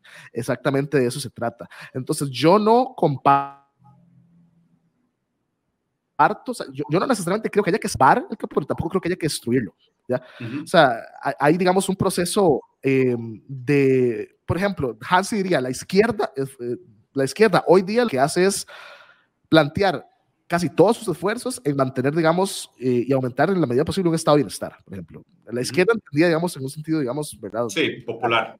Sí. Después, el, el, los partidos ecologistas o, o, verdes, en algún lado, lo que, lo que proponen es nada más un, la, la, crisis ecológica. Entonces, por un lado, una cuestión económica, una cuestión ecológica. Digamos, el, el, los conservadores o, digamos, la, la derecha libertaria, lo, lo, su foco principal es el crecimiento económico. Sí. A costa de cualquier cosa. ¿ya? Y la derecha más conservadora. Yes. Make America Great Again. Nacionalista lo que buscan es precisamente eso, conservar, conservar de las cosas o incluso los más radicales, ajá, o incluso los más radicales, hacer una vuelta a un pasado, digamos, mucho más interesante, un pasado glorioso. mucho más, sí. mucho más glorioso. Entonces, todas estas visiones eh, son muy sesgadas, es decir, yo, yo no conozco muchísimo de ninguna, ¿verdad? Yo, yo tampoco, nunca me he interesado mucho por la filosofía política, mm. pero frente a los, a los, a los, a las, a las grandes a los grandes retos que plantea nuestra peculiar época, que les decía, yo creo que cualquiera de ellas se queda corta. Entonces, esa es la necesidad, digamos, de poder buscar una nueva gran visión para la humanidad, una nueva metanarrativa uh -huh. que no esté atrapada en una lógica partidaria. Sí. Por ejemplo, eh, que, que, que, en realidad la lógica partidaria de partidos del cual pecan todas estas diferentes metanarrativas que he mencionado es una, es una herencia del, del modelo industrial. Y, y, ya no, o sea, yo, yo, ya, ya, no hay mucho que puedan ofrecer y yo creo que actualmente, digamos, el, ¿qué, ¿qué, podríamos decir? Que por lo menos en Occidente vivimos en una democracia liberal, eh, ¿qué más? Eh, con un estado de bienestar, ¿verdad? Estado de sí. bienestar. O sea, a ver, o sea, ahí, ahí la... Una economía de mercado. Pero ah, entonces pero... la pregunta para mí es espiritual. ¿Espiritual en qué sentido? Para, para terminar, la, la, digamos, espiritual en el sentido, digamos, humano, en, en el sentido, digamos, de, de lo humano, de, de, de, espíritu contrapuesto a naturaleza, digamos, en ese sentido de, humanidad, sí. en ese sentido de espiritualidad, digamos. La pregunta para mí es, hacia dónde debemos movernos. O sea, e, e, eso es lo importante. Y si debemos movernos incluso, o sea, ¿dónde está esa gran visión política en la cual las personas hoy día estén dispuestas a creer, estén dispuestas a sacrificarse y a esforzarse por eso? O sea, ¿dónde está, digamos, eh, eh, ¿cómo es que la humanidad hoy ya no tiene una visión del futuro más ofrecer un multimillonario? O, o, cómo es posible que la humanidad no tenga una visión del futuro más de la que pueda ofrecer eh, un pensador de hace quién sabe cuánto. Es decir, hoy día yo creo que, que, que, que todas estas corrientes se han debilitado muchísimo y hace falta, digamos, eh, fijarse en, en, los nuevos retos, en los nuevos problemas y pensar en soluciones realistas a la medida, tomando este tipo de cosas en cuenta. Mm. Entonces, yo no sé, ya para, para responder, es porque he dado muchas vueltas, tratando de no responder, pero digamos, para, para, para responder la pregunta eh, puntualmente, eh, yo no creo que haya que, que aniquilar, digamos, el, el, el capitalismo, la, la, democracia liberal actual con economía de mercado y, digamos, también los, los grandes logros de la socialdemocracia, como el estado de bienestar.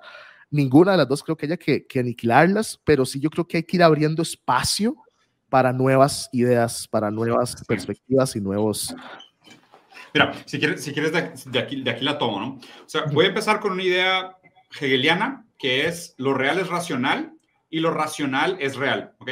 Pero después Marx y Engels la, retomaron y dijeron, lo real es racional y lo racional puede ser real. ¿okay? aunque no lo sea inmediatamente en el momento que se logra su racionalización. ¿okay? Entonces, en ese sentido, yo, yo mantengo un cierto apego a la tradición dialéctica. Entonces, de hecho, probablemente el texto que mejor le da laureles al capitalismo, o sea, que mejor habla de todo lo bueno que es el capitalismo y todo lo bueno que ha hecho el capitalismo, es el prólogo del Capital de Marx. O sea, nadie, nadie le ha tirado tantas flores al capital como Marx al principio de su libro. Pero su libro es fundamentalmente una crítica a los límites del propio sistema, como diciendo, claro, es, es, es real porque es racional, o sea, existe una profunda racionalidad en la manera como se tangibilizó durante el proceso de industrialización de los, del siglo XVIII del siglo XIX. Es, es racional porque era, era real, era necesario eh, en, en la contingencia histórica, pero no es el fin de la historia. ¿no? O sea, manteniendo también un cierto nivel de respeto a la tradición dialéctica, la idea es que los, y de hecho esto es un cambio que yo en lo particular viví, es que yo, yo al principio sí me consideraba inocentemente anticapitalista y hoy me considero postcapitalista. ¿no? O sea, justo porque mi postura no, es negarlo. Inicialmente eras capitalista. sí, bueno, de hecho, sí, cierto, sí, cierto, sí, cierto, sí, cierto, sí, cierto. Voy a decir, voy a decir las tres posiciones. Al principio, al principio era capitalista, cerdo capitalista, viajando en primera clase a Singapur y París, y luego me volví anticapitalista porque pues leí una serie de cosas, nació mi hijo, entendía en primera carne los límites del sistema como tal, sobre todo en un, en un modelo de dignidad humana, o sea, me di cuenta, güey, mi hijo va a ser un vagabundo. Tu amigo no puede trabajar, está condenado a vivir en la calle, ¿o qué? O sea, ¿qué, qué pedo con este modelo, güey, no? Entonces me volví anticapitalista, muy inocente, porque, pues, digo, no había ni leído ni siquiera lo, ni cerca, ni he leído ni cerca lo suficiente, pero ahora mi postura ha cambiado, mi postura es postcapitalista, ¿no? Entendiendo también que la postura de Marx también era postcapitalista, nunca fue anti. Me parece de hecho que, la, que mucho de la izquierda peca inocentemente de ser puramente negacionista del capitalismo sin proponer absolutamente nada nuevo, porque es una postura fácil, es una postura infantil que carece de responsabilidad. No, tiene, no tiene que proponer nada, nada más tiene que antagonizar. ¿no? Ese es el punto. Y la postura de Marx me parece mucho más propositiva en el sentido de que, a ver, Marx nunca describió un comunismo como tal. O sea, de hecho hizo muchas críticas a los modelos socialistas, que habían varios, como el de, el de Kropkin, el, anarcos, el anarcosocialista, los modelos anarquistas, al proyecto de Gotha, ¿sabes? O sea, Marx criticó muchos proyectos socialistas que trataron de agarrar la, la tradición marxista o el materialismo dialéctico y ejecutarlo en praxis. Pero, pero aquí es lo interesante. La idea es que estos procesos históricos no se dan hasta que no sean racionales. O sea, lo, lo, real, no, hasta que lo, hasta que lo, hasta que lo racional no sea real, no, no sea probado completamente racional, por decirlo así. ¿okay? Y si todavía mantiene un cierto nivel de, de realidad, uh -huh. quiere decir que mantiene un cierto nivel de racionalidad también. ¿no? O sea, en, en, el sentido muy hegeliano, muy materialista, no, no del deber ser, de, del es. ¿okay? O sea, hoy somos liberales. Digo, tú te puedes vestir de cosplay uh -huh. y ponerte un sombrero fascista o comunista o vestirte bolchevique, lo que tú quieras, pero tú eres pero liberal. Vives adentro de un, una existencia liberal. Tú, sí, tú, eres liberal, tú votas, tú vas a renovar tu licencia a un, a un, instituto, ¿sabes? O sea, tú compras en el mercado libre, porque realmente no es libre, está regulado por el Estado. Entonces, o sea, realmente somos todos socialdemócratas. Sea, tú identifícate con el cosplay de la ideología que tú quieras. Tú eres, en praxis eres socialdemócrata, mi rey. ¿no? O sea, no hay, no hay escapatoria. ¿no? Podemos hablar de cuáles son las condiciones que quisiéramos. Podemos plantear eh, potenciales futuros, futuros viables, futuros deseables. Podemos discutir sobre la legitimidad o no de un claim de, de, de un futuro deseable para un modelo u otro. Y podemos debatir sobre el deber ser. Pero cuando hablamos del es, es donde se pone interesante la discusión. Porque el problema para mí es que, o sea, la gente que defiende, porque aquí, aquí tenemos como la, la disyuntiva, ¿no? De, de, de, lo que se plantea hoy. ¿Es el capitalismo reformable o no? ¿Es, es rescatable o no? ¿Es mm, deseable rescatar el capitalismo o no? Y aquí lo, lo digo, es, es, una discusión un poco rara, pero tendríamos que hablar del capitalismo real contra el capitalismo teórico, ¿no? Porque el capitalismo teórico, en el sentido de Adam Smith, Digo, si quisieras ver ese capitalismo real, ese capitalismo teórico, ese capitalismo absoluto, si quisieras verlo así, tiene una serie de premisas, axiomas y demás que están basados en un proyecto moderno y en un proyecto humanista superado, ¿no? O sea, superado completamente, ¿no? El, hombre racional que toma decisiones en, su mejor interés, en el libre mercado y el Butcher, Baker y Brewer, es de que, o, sea, la vigencia de ese proyecto es prácticamente nula, ¿no? O sea, prácticamente nula porque las propias condiciones necesarias para su, su, funcionamiento han sido a grandes rasgos superadas. Y tanto nunca fueron racionales que nunca fueron reales. O sea, esa es, un poco la premisa. Pudieran ser, pudieran ser reales, o sea, pudieran probar su racionalidad siendo reales en el mundo. Y aquí es donde está mucho la crítica de Marx, ¿no? O sea, el, concepto de propiedad privada que es necesario para el funcionamiento del capital solo existe con un Estado que legitimice la propiedad. Entonces, los, los, los mejores capitalistas saben que la proliferación de su poder solo se da con un Estado protector. O sea, con un Estado protector neoliberal, que es la lógica del capital hoy. O sea, la lógica del capital hoy es neoliberal. ¿Por qué? Es la instrumentalización de la maquinaria del Estado democrática en nombre de los intereses del capital. O sea, es el lobby político, la corrupción, compra de votos, modificación de leyes, es usar el neopotismo y el poder estatal eh, democrático en nombre de los intereses del capital. Esta es la realidad política.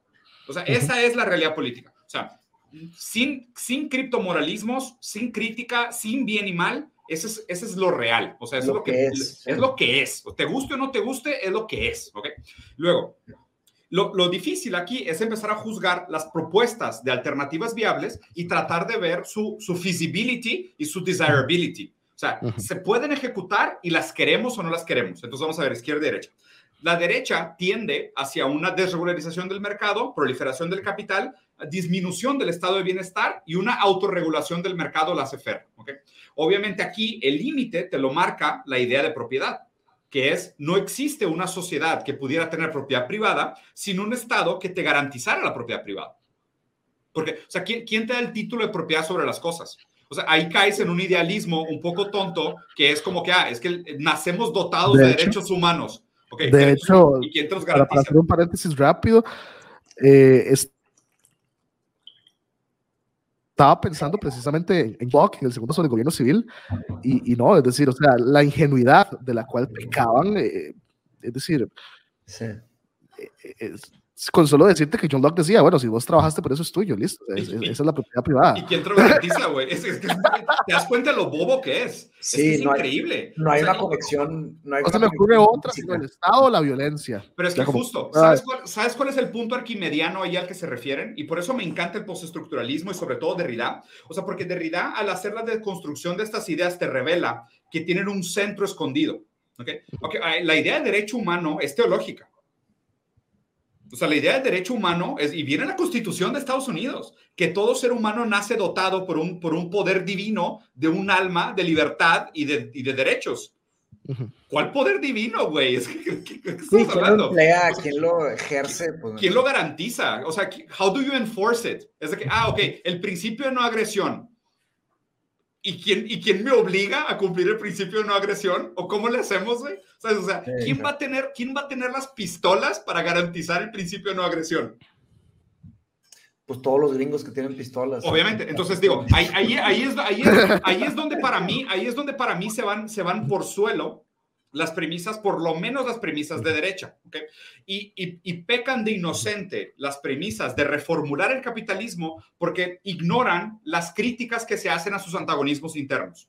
¿Okay? Entonces, a ver, y el proyecto izquierda, ahora vamos a criticar el proyecto izquierda. El proyecto de izquierda peca de inocente, y, estoy hablando de la izquierda populista, ¿eh? porque izquierda hay varias, o sea, lo que he aprendido con, con Santiago, que, que, para esto es un pinche genio, cabrón, es que hay por lo menos seis izquierdas y se debería formular inclusive una séptima izquierda.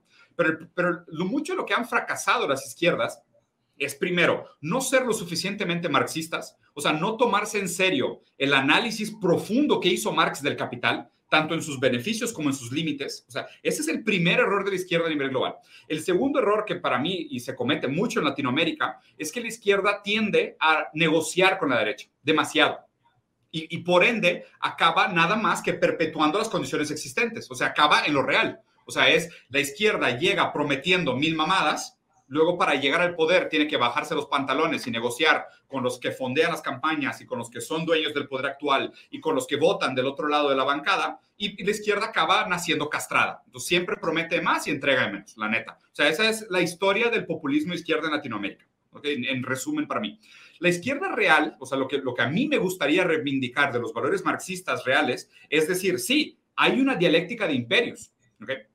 Pero esto no implica que estemos listos para dar este salto y deberíamos de ser nihilistas o destructivos en decir hay que destruir el capitalismo, ¿no? Sino más bien es cuáles son las condiciones materiales actuales contingentes que producen el sistema real como tal y lo hacen la única opción viable racional sino más bien pensar cuáles son aquellos cambios que nosotros pudiéramos proporcionar en un sentido material para que eventualmente lo que es racional más allá del capitalismo se manifieste se manifieste como real. Porque hoy solo es, solo, es solo es racional, vamos a suponer que Marx tenía algo de razón. O sea, que su crítica sigue siendo pertinente, como decía Sartre, porque las condiciones que provocaron la creación de su crítica no han sido superadas. ¿no? O sea, una, una crítica filosófica mantiene su vigencia mientras las condiciones que la exigen no, no se superan.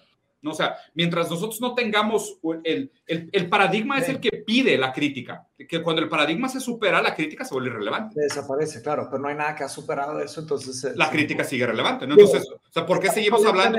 está obsoleta en la forma en la que se acumula capital, ya no es igual que, que cuando está Marx. Totalmente, pero, pero hay algunas cosas de la crítica de Marx que se mantienen. Por ejemplo, la, la tendencia... exactamente, por ejemplo, la reducción de la contribución marginal cada vez es más difícil generar profit y el costo en el mundo es cada vez mayor para generación de profit menor. O sea, y, por ejemplo, Marx predijo la creación de las criptomonedas, güey. Entonces, el fetiche, el fetiche intercambiado por fetiche o puro, puro surplus value. ¿Sabes? O sea, pura plusvalía. La criptomoneda es pura plusvalía. No representa valor real en el mundo. O sea, el blockchain sí, pero la criptomoneda no representa un valor real en el mundo. Es puramente valor especulativo. Y esto, o sea, está en el capital, güey. Entonces, esas son el tipo de cosas donde digo, cabrón, es que claro que seguimos hablando de su crítica, porque su crítica sigue siendo relevante. O sea, sigue teniendo algo de, legitimidad en la, manera como se plantea. Entonces, o sea, para mí lo, único que criticaría de estos proyectos de rescatar el capitalismo es que el capitalismo en sí, ya ahora sí hablando de teoría de sistemas, en un sentido de lumen, o sea, en un sentido de cibernética, es que, a ver, la, la autopoesis del capitalismo, o sea, la, condición fundamental, básica del sistema es perpetuarse. El, capitalismo tiene en, sí una autopoiesis.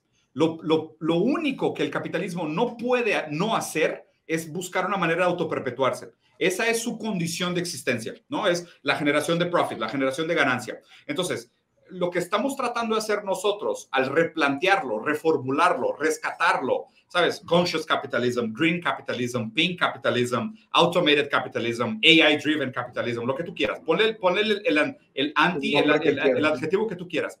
Mantiene, o más bien lo que permite, es una extensión de un sistema autopoético cuya finalidad es la proliferación del capital, de la ganancia en sí.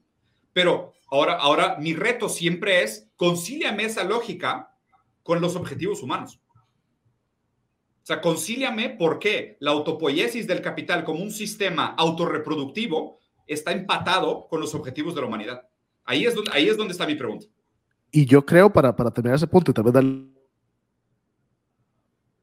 chance a Mateus, que el primero que sentarse a cuáles son los objetivos de la humanidad, es decir, qué es lo que hoy día la humanidad considera importante y pertinente. yo, creo que usted le, hace una pregunta a, a, a your random Joe usted le pregunta a su random Joe, como que cuáles son los, los, los valores fundamentales de la humanidad. Entonces, eso, eso, no se piensa ni, se habla. exactamente. Digo, yo no, yo no tengo, o sea, sí, si, si me tomara en serio la pregunta, tendría que hablar como una hora, pero pues no tenemos tiempo. Lo que les puedo decir es que, eh, pues primero que nada, no sé la respuesta. Lo que sí puedo decir es que desde el siglo XIX, eh, Simone de Beauvoir empezó a detectar, una filósofa que no es para nada famosa como lo debería de ser. Como debería ser. Simón de Beauvoir empezó a detectar, y muchos piensan, cuando se habla de Simón de Beauvoir se tiene que hablar de feminismo, no necesariamente, ella escribió muchísimas cosas fantásticas, mucho más allá de, del feminismo, que no estoy diciendo que no es importante, claro que lo es, pero mi punto es que ella empezó a detectar que había un tipo de matrimonio secreto entre la industria privada y el Estado que estaba sucediendo desde el siglo XIX.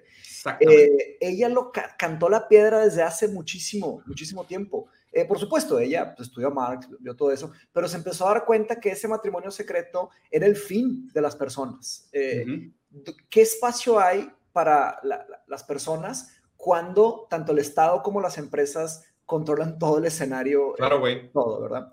Entonces, eh, esto me lleva a que la problemática que estamos enfrentando tiene que ver, está relacionada con que no hay techo. Es decir, hay piso. Piso es tener cero pesos reales, dólares, libras, pero no hay techo. Eh, y eso se me hace sumamente complicado porque el, la tendencia del ser humano, pues sí hay ciertas personas que buscan inmortalidad, llámenle como le llamen, pero a través del dinero eso es otra. Y es muy violento hacer eso, ¿no? Porque es conseguir dinero a toda costa y te llevas al mundo entero de, de encuentro. Me remonto a que la, pienso que la respuesta tiene que ver con que ya no estamos hablando y las personas ya no tienen clara una definición de qué es una buena vida. Eh, hay dos grandes respuestas, eh, una aristotélica y una eh, de Epicuro, Epicurean, ¿no? La, la, respuesta de Aristóteles tiene que ver con que, y aquí es algo que yo he querido escribir desde hace mucho tiempo, que, he pensado en llamarle la síntesis que nunca ocurrió, porque después de Epicuro se acaba, el, mundo griego antiguo se termina, cae en decadencia y ya no sucede. Pero la idea de Aristóteles es el eudaimonia. El eudaimonia es que busquemos eh, la excelencia, eh, utilizando la razón y tomando en cuenta las virtudes, ¿no? Eh, ejerciendo nuestras más elevadas capacidades.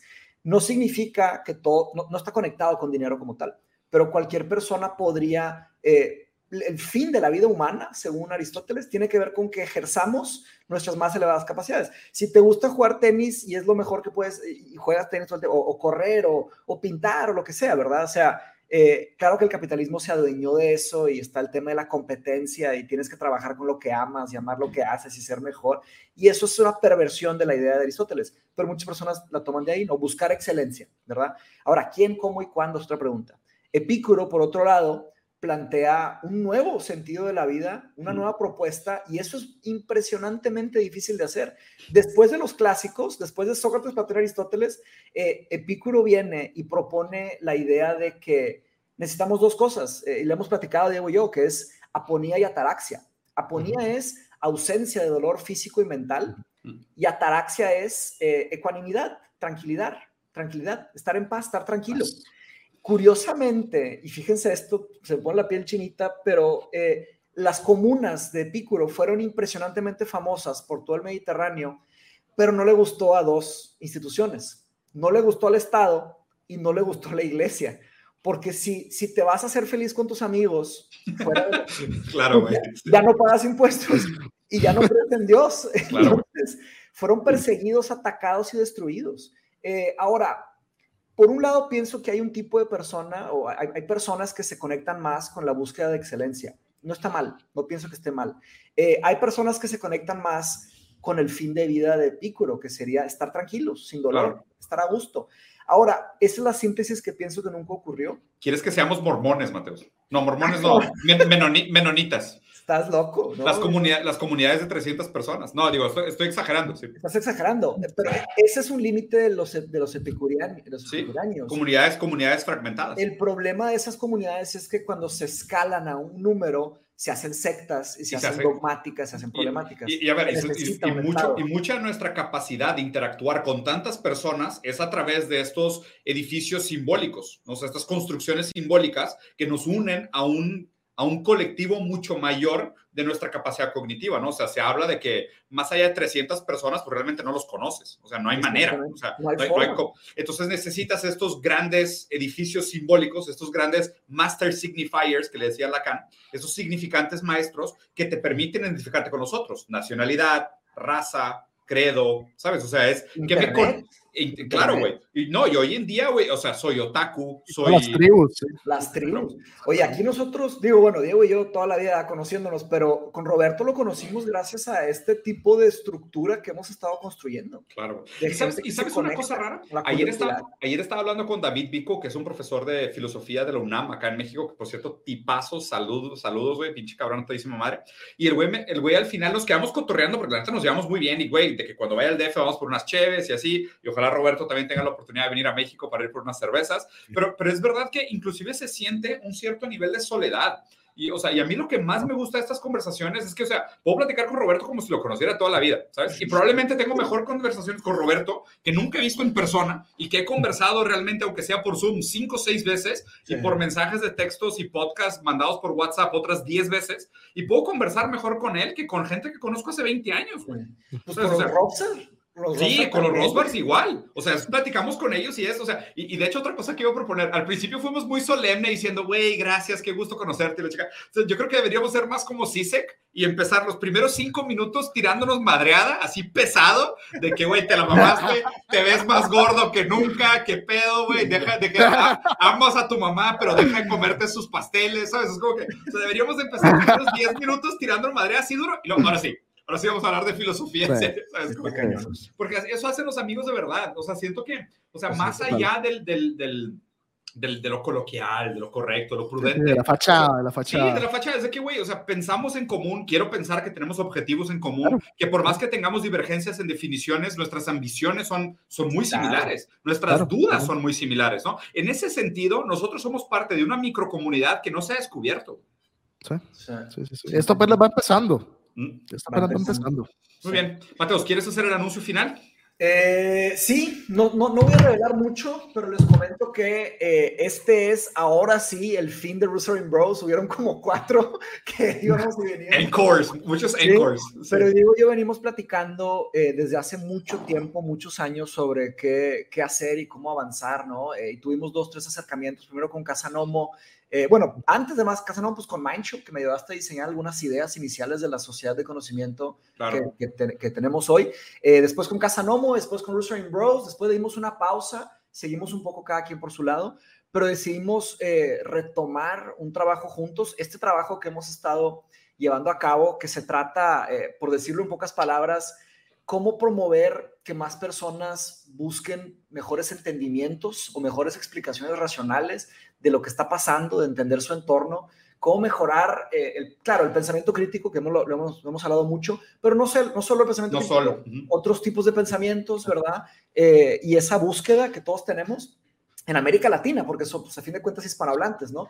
Entonces estamos desarrollando, que ya estamos casi listos por lanzar, eh, vamos a, a empezar nuestra visión, nuestra misión, se trata de hacer el grupo de estudio más grande de América Latina, esto, ¿cómo lo vamos a hacer? Pues vamos a enfrentar miles de reiteraciones y, reajustes y vamos a conversar mucho, pero queremos que, crear algo de un acceso que cualquier persona podría accesar, ¿no? Eh, no va a ser nada de, de, otro mundo, ni muy complejo a nivel intelectual, ni muy costoso, este, va a ser más bien algo que accesible para cualquier persona que, pues, con que hable español, ya podría hacer eso, exactamente, y vamos a, arrancarlo pronto. Entonces, se va a llamar Confluencia, esto eh, ya está definido, pero vamos a hacer un, un, video explicando, Diego y yo, desde nuestras intenciones hasta nuestra, nuestra metodología, nuestros objetivos, cómo lo vamos a hacer, los temas, este, las, y cómo vamos a interactuar con todos los eventos. De hecho, tenemos ahí en, puerta uno para dar arranque. Queremos hacer algo grande, que sería como la, la, pues la síntesis natural de lo que hemos empezado a construir con, con Claro. De hecho, invitándote formalmente, Roberto, ya después platicaremos de los detalles, pero vamos a hacer un primer evento de lanzamiento en septiembre, aunque probablemente la plataforma a nivel digital se va a lanzar antes. La idea es hacer el mayor grupo de estudio de Latinoamérica eh, determinar algunos temas, eh, compartir metodologías, ayudar con métodos y procesos para ayudar la lectura, la comprensión, la retención de información y sobre todo marcar la pauta sobre cuáles son estos eh, asuntos que deberíamos de tener en nuestro radar como hispanohablantes en general, ¿no? Que ese es como el único, la única limitante que estamos poniendo va a ser el tema de hispanohablantes, o sea, obviamente si alguien no es hispanohablante natural, pero habla español, pues obviamente está invitado a participar, pero es un poquito como el, contexto de lo que queremos hacer, el proyecto de confluencia. Y pues nada, yo creo que es eso. Eh, ahora para cerrar, le agradezco mucho la presencia. Genial, brillante, brillante. Roberto, Roberto, Pereira, muchísimas gracias. Sí. Y también quiero cerrar con un agradecimiento a, a todas las personas que, todas las personas que nos apoyaron desde que empezó Restrain Bros. Porque la verdad, este, pues de alguna forma este proyecto nunca me dejó ni un peso, pero interesantemente, ni un dólar, ni una libra, ni un nada, pero interesantemente, mi modus vivendi, la forma en la que vivo hoy, eh, es gracias a este podcast. Es gracias Lo a más importante. este, la, lo que hemos construido, lo que he aprendido. Y pues Mindshop no sería nada, ¿verdad? No hubiera arrancado si no hubiéramos reiterado y reiterado y reiterado gracias a todas las conversiones que tenemos. Estaría, estaría con madre que alguien, digo, para las cuatro personas que llegaron al final de este episodio, que es el mismo, que es el mismo, el mismo chiste, el mismo chiste que he usado en los ¿Cómo en 90 empezamos? en 97 episodios. A las cuatro personas que llegaron hasta el final, primero que nada, dejen su comentario aquí abajo y me encantaría que compararan el episodio 1, nuestro nivel de conversación, nuestro nivel de temas con el episodio número 100, ¿no? Porque, a ver, y voy a citar a Foucault porque es de mis frases favoritas, no me exijan ser el mismo. ¿Ustedes creen que yo leo tanto para no cambiar de opinión? Por favor. Exacto. Posible. Por favor. Si llegas a los 50 con la misma mentalidad que tenías a los 30, tiraste A mí 20 sí me gustaría afinar leyendo, leyendo una. Por favor, Roberto. Total. Gracias. Eh, Que me gustaría terminar leyendo y dedicándoles una, una frase a los dos por todo el proyecto que, que tuvieron de, de, de Jerusalem Bros y también por todo lo que están haciendo, por este proyecto de confluencia y por todo el esfuerzo enorme, digamos, colosal que han estado haciendo los dos, que de verdad, compas y todo, pero admirable. Es una frase de Nietzsche que está en el Zaratustra y se las voy a leer y se las voy a dedicar. Abro, abro cita. Compañeros, para su camino busca el Creador y no, cara- y no cadáveres, ni tampoco rebaños y creyentes. Compañeros en la creación busca el Creador, que escriban nuevos valores en tablas nuevas. Compañeros busca el Creador y, y colaboradores en la recolección, pues todo está en él maduro para la cosecha. Mira. Muchísimas está en el Nietzsche, libro, en- Está Nietzsche, libro, en ¿verdad? Nietzsche la semilla de la metamodernidad, ¿eh? Sí, sí, ahí está. sí. Sí, yo también iba a citar a Nietzsche, curiosamente, en los primeros episodios de todo lo que hablaba, van a acordar lo que veía, Bueno, eh, que tiene que ver con la frase de Foucault también, es que eh, la serpiente que no cambia de piel está destinada a la muerte. Eh, Así como la mente que no cambia de idea está destinada a no ser mente. ¿verdad? Ujú. Eh, Qué bueno. buenísimo, buenísimo. buenísimas las dos. Roberto, muchas gracias. Sí, güey. A todos los que llegaron hasta aquí, les agradecemos mucho, no solo por este episodio, sino por todo esta- este proyecto que como, como sistema antisistémico está destinado a superar su propia autopoiesis y transformarse en algo nuevo, que solo así realmente podemos producir alternativas viables y deseables, es superando estos sistemas que en su, en su esencia buscan perpetuarse. Eh, también de alguna manera les pedimos las disculpas necesarias para nuestros errores del pasado y los errores que hoy probablemente habremos cometido, que en el futuro se probarán como errores, pero pues lo que nos debemos a nosotros mismos es la convicción de defender nuestras posturas como si creyéramos en ellas y no, no estuviéramos haciendo una postura eh, de hombre de hombre paja sobre nuestras propias creencias, sino que lo que creemos lo creemos con convicción, aunque podamos estar equivocados de ello, pero también tenemos la suficiente madurez para superarnos a nosotros mismos, aunque sea dialécticamente sobre lo que creemos. Hermanos, los dejo por aquí. Un abrazo, Nos los vemos. quiero mucho. Corte. Y de hecho, Roberto. apenas, apenas, porque en dos minutos tengo que ir a hacer capital humano. Entonces, Ya. apenas- Y regresa, y regresa la pertinencia a la real, la pertinencia a lo real, Roberto. Sí, y regresa todos, la pertinencia. todos. No hay excepción. Ya está. Muchas gracias. Bandita. Abrazo a los dos, güey. Un abrazo. Cuídense Cuídense. mucho. Bye bye.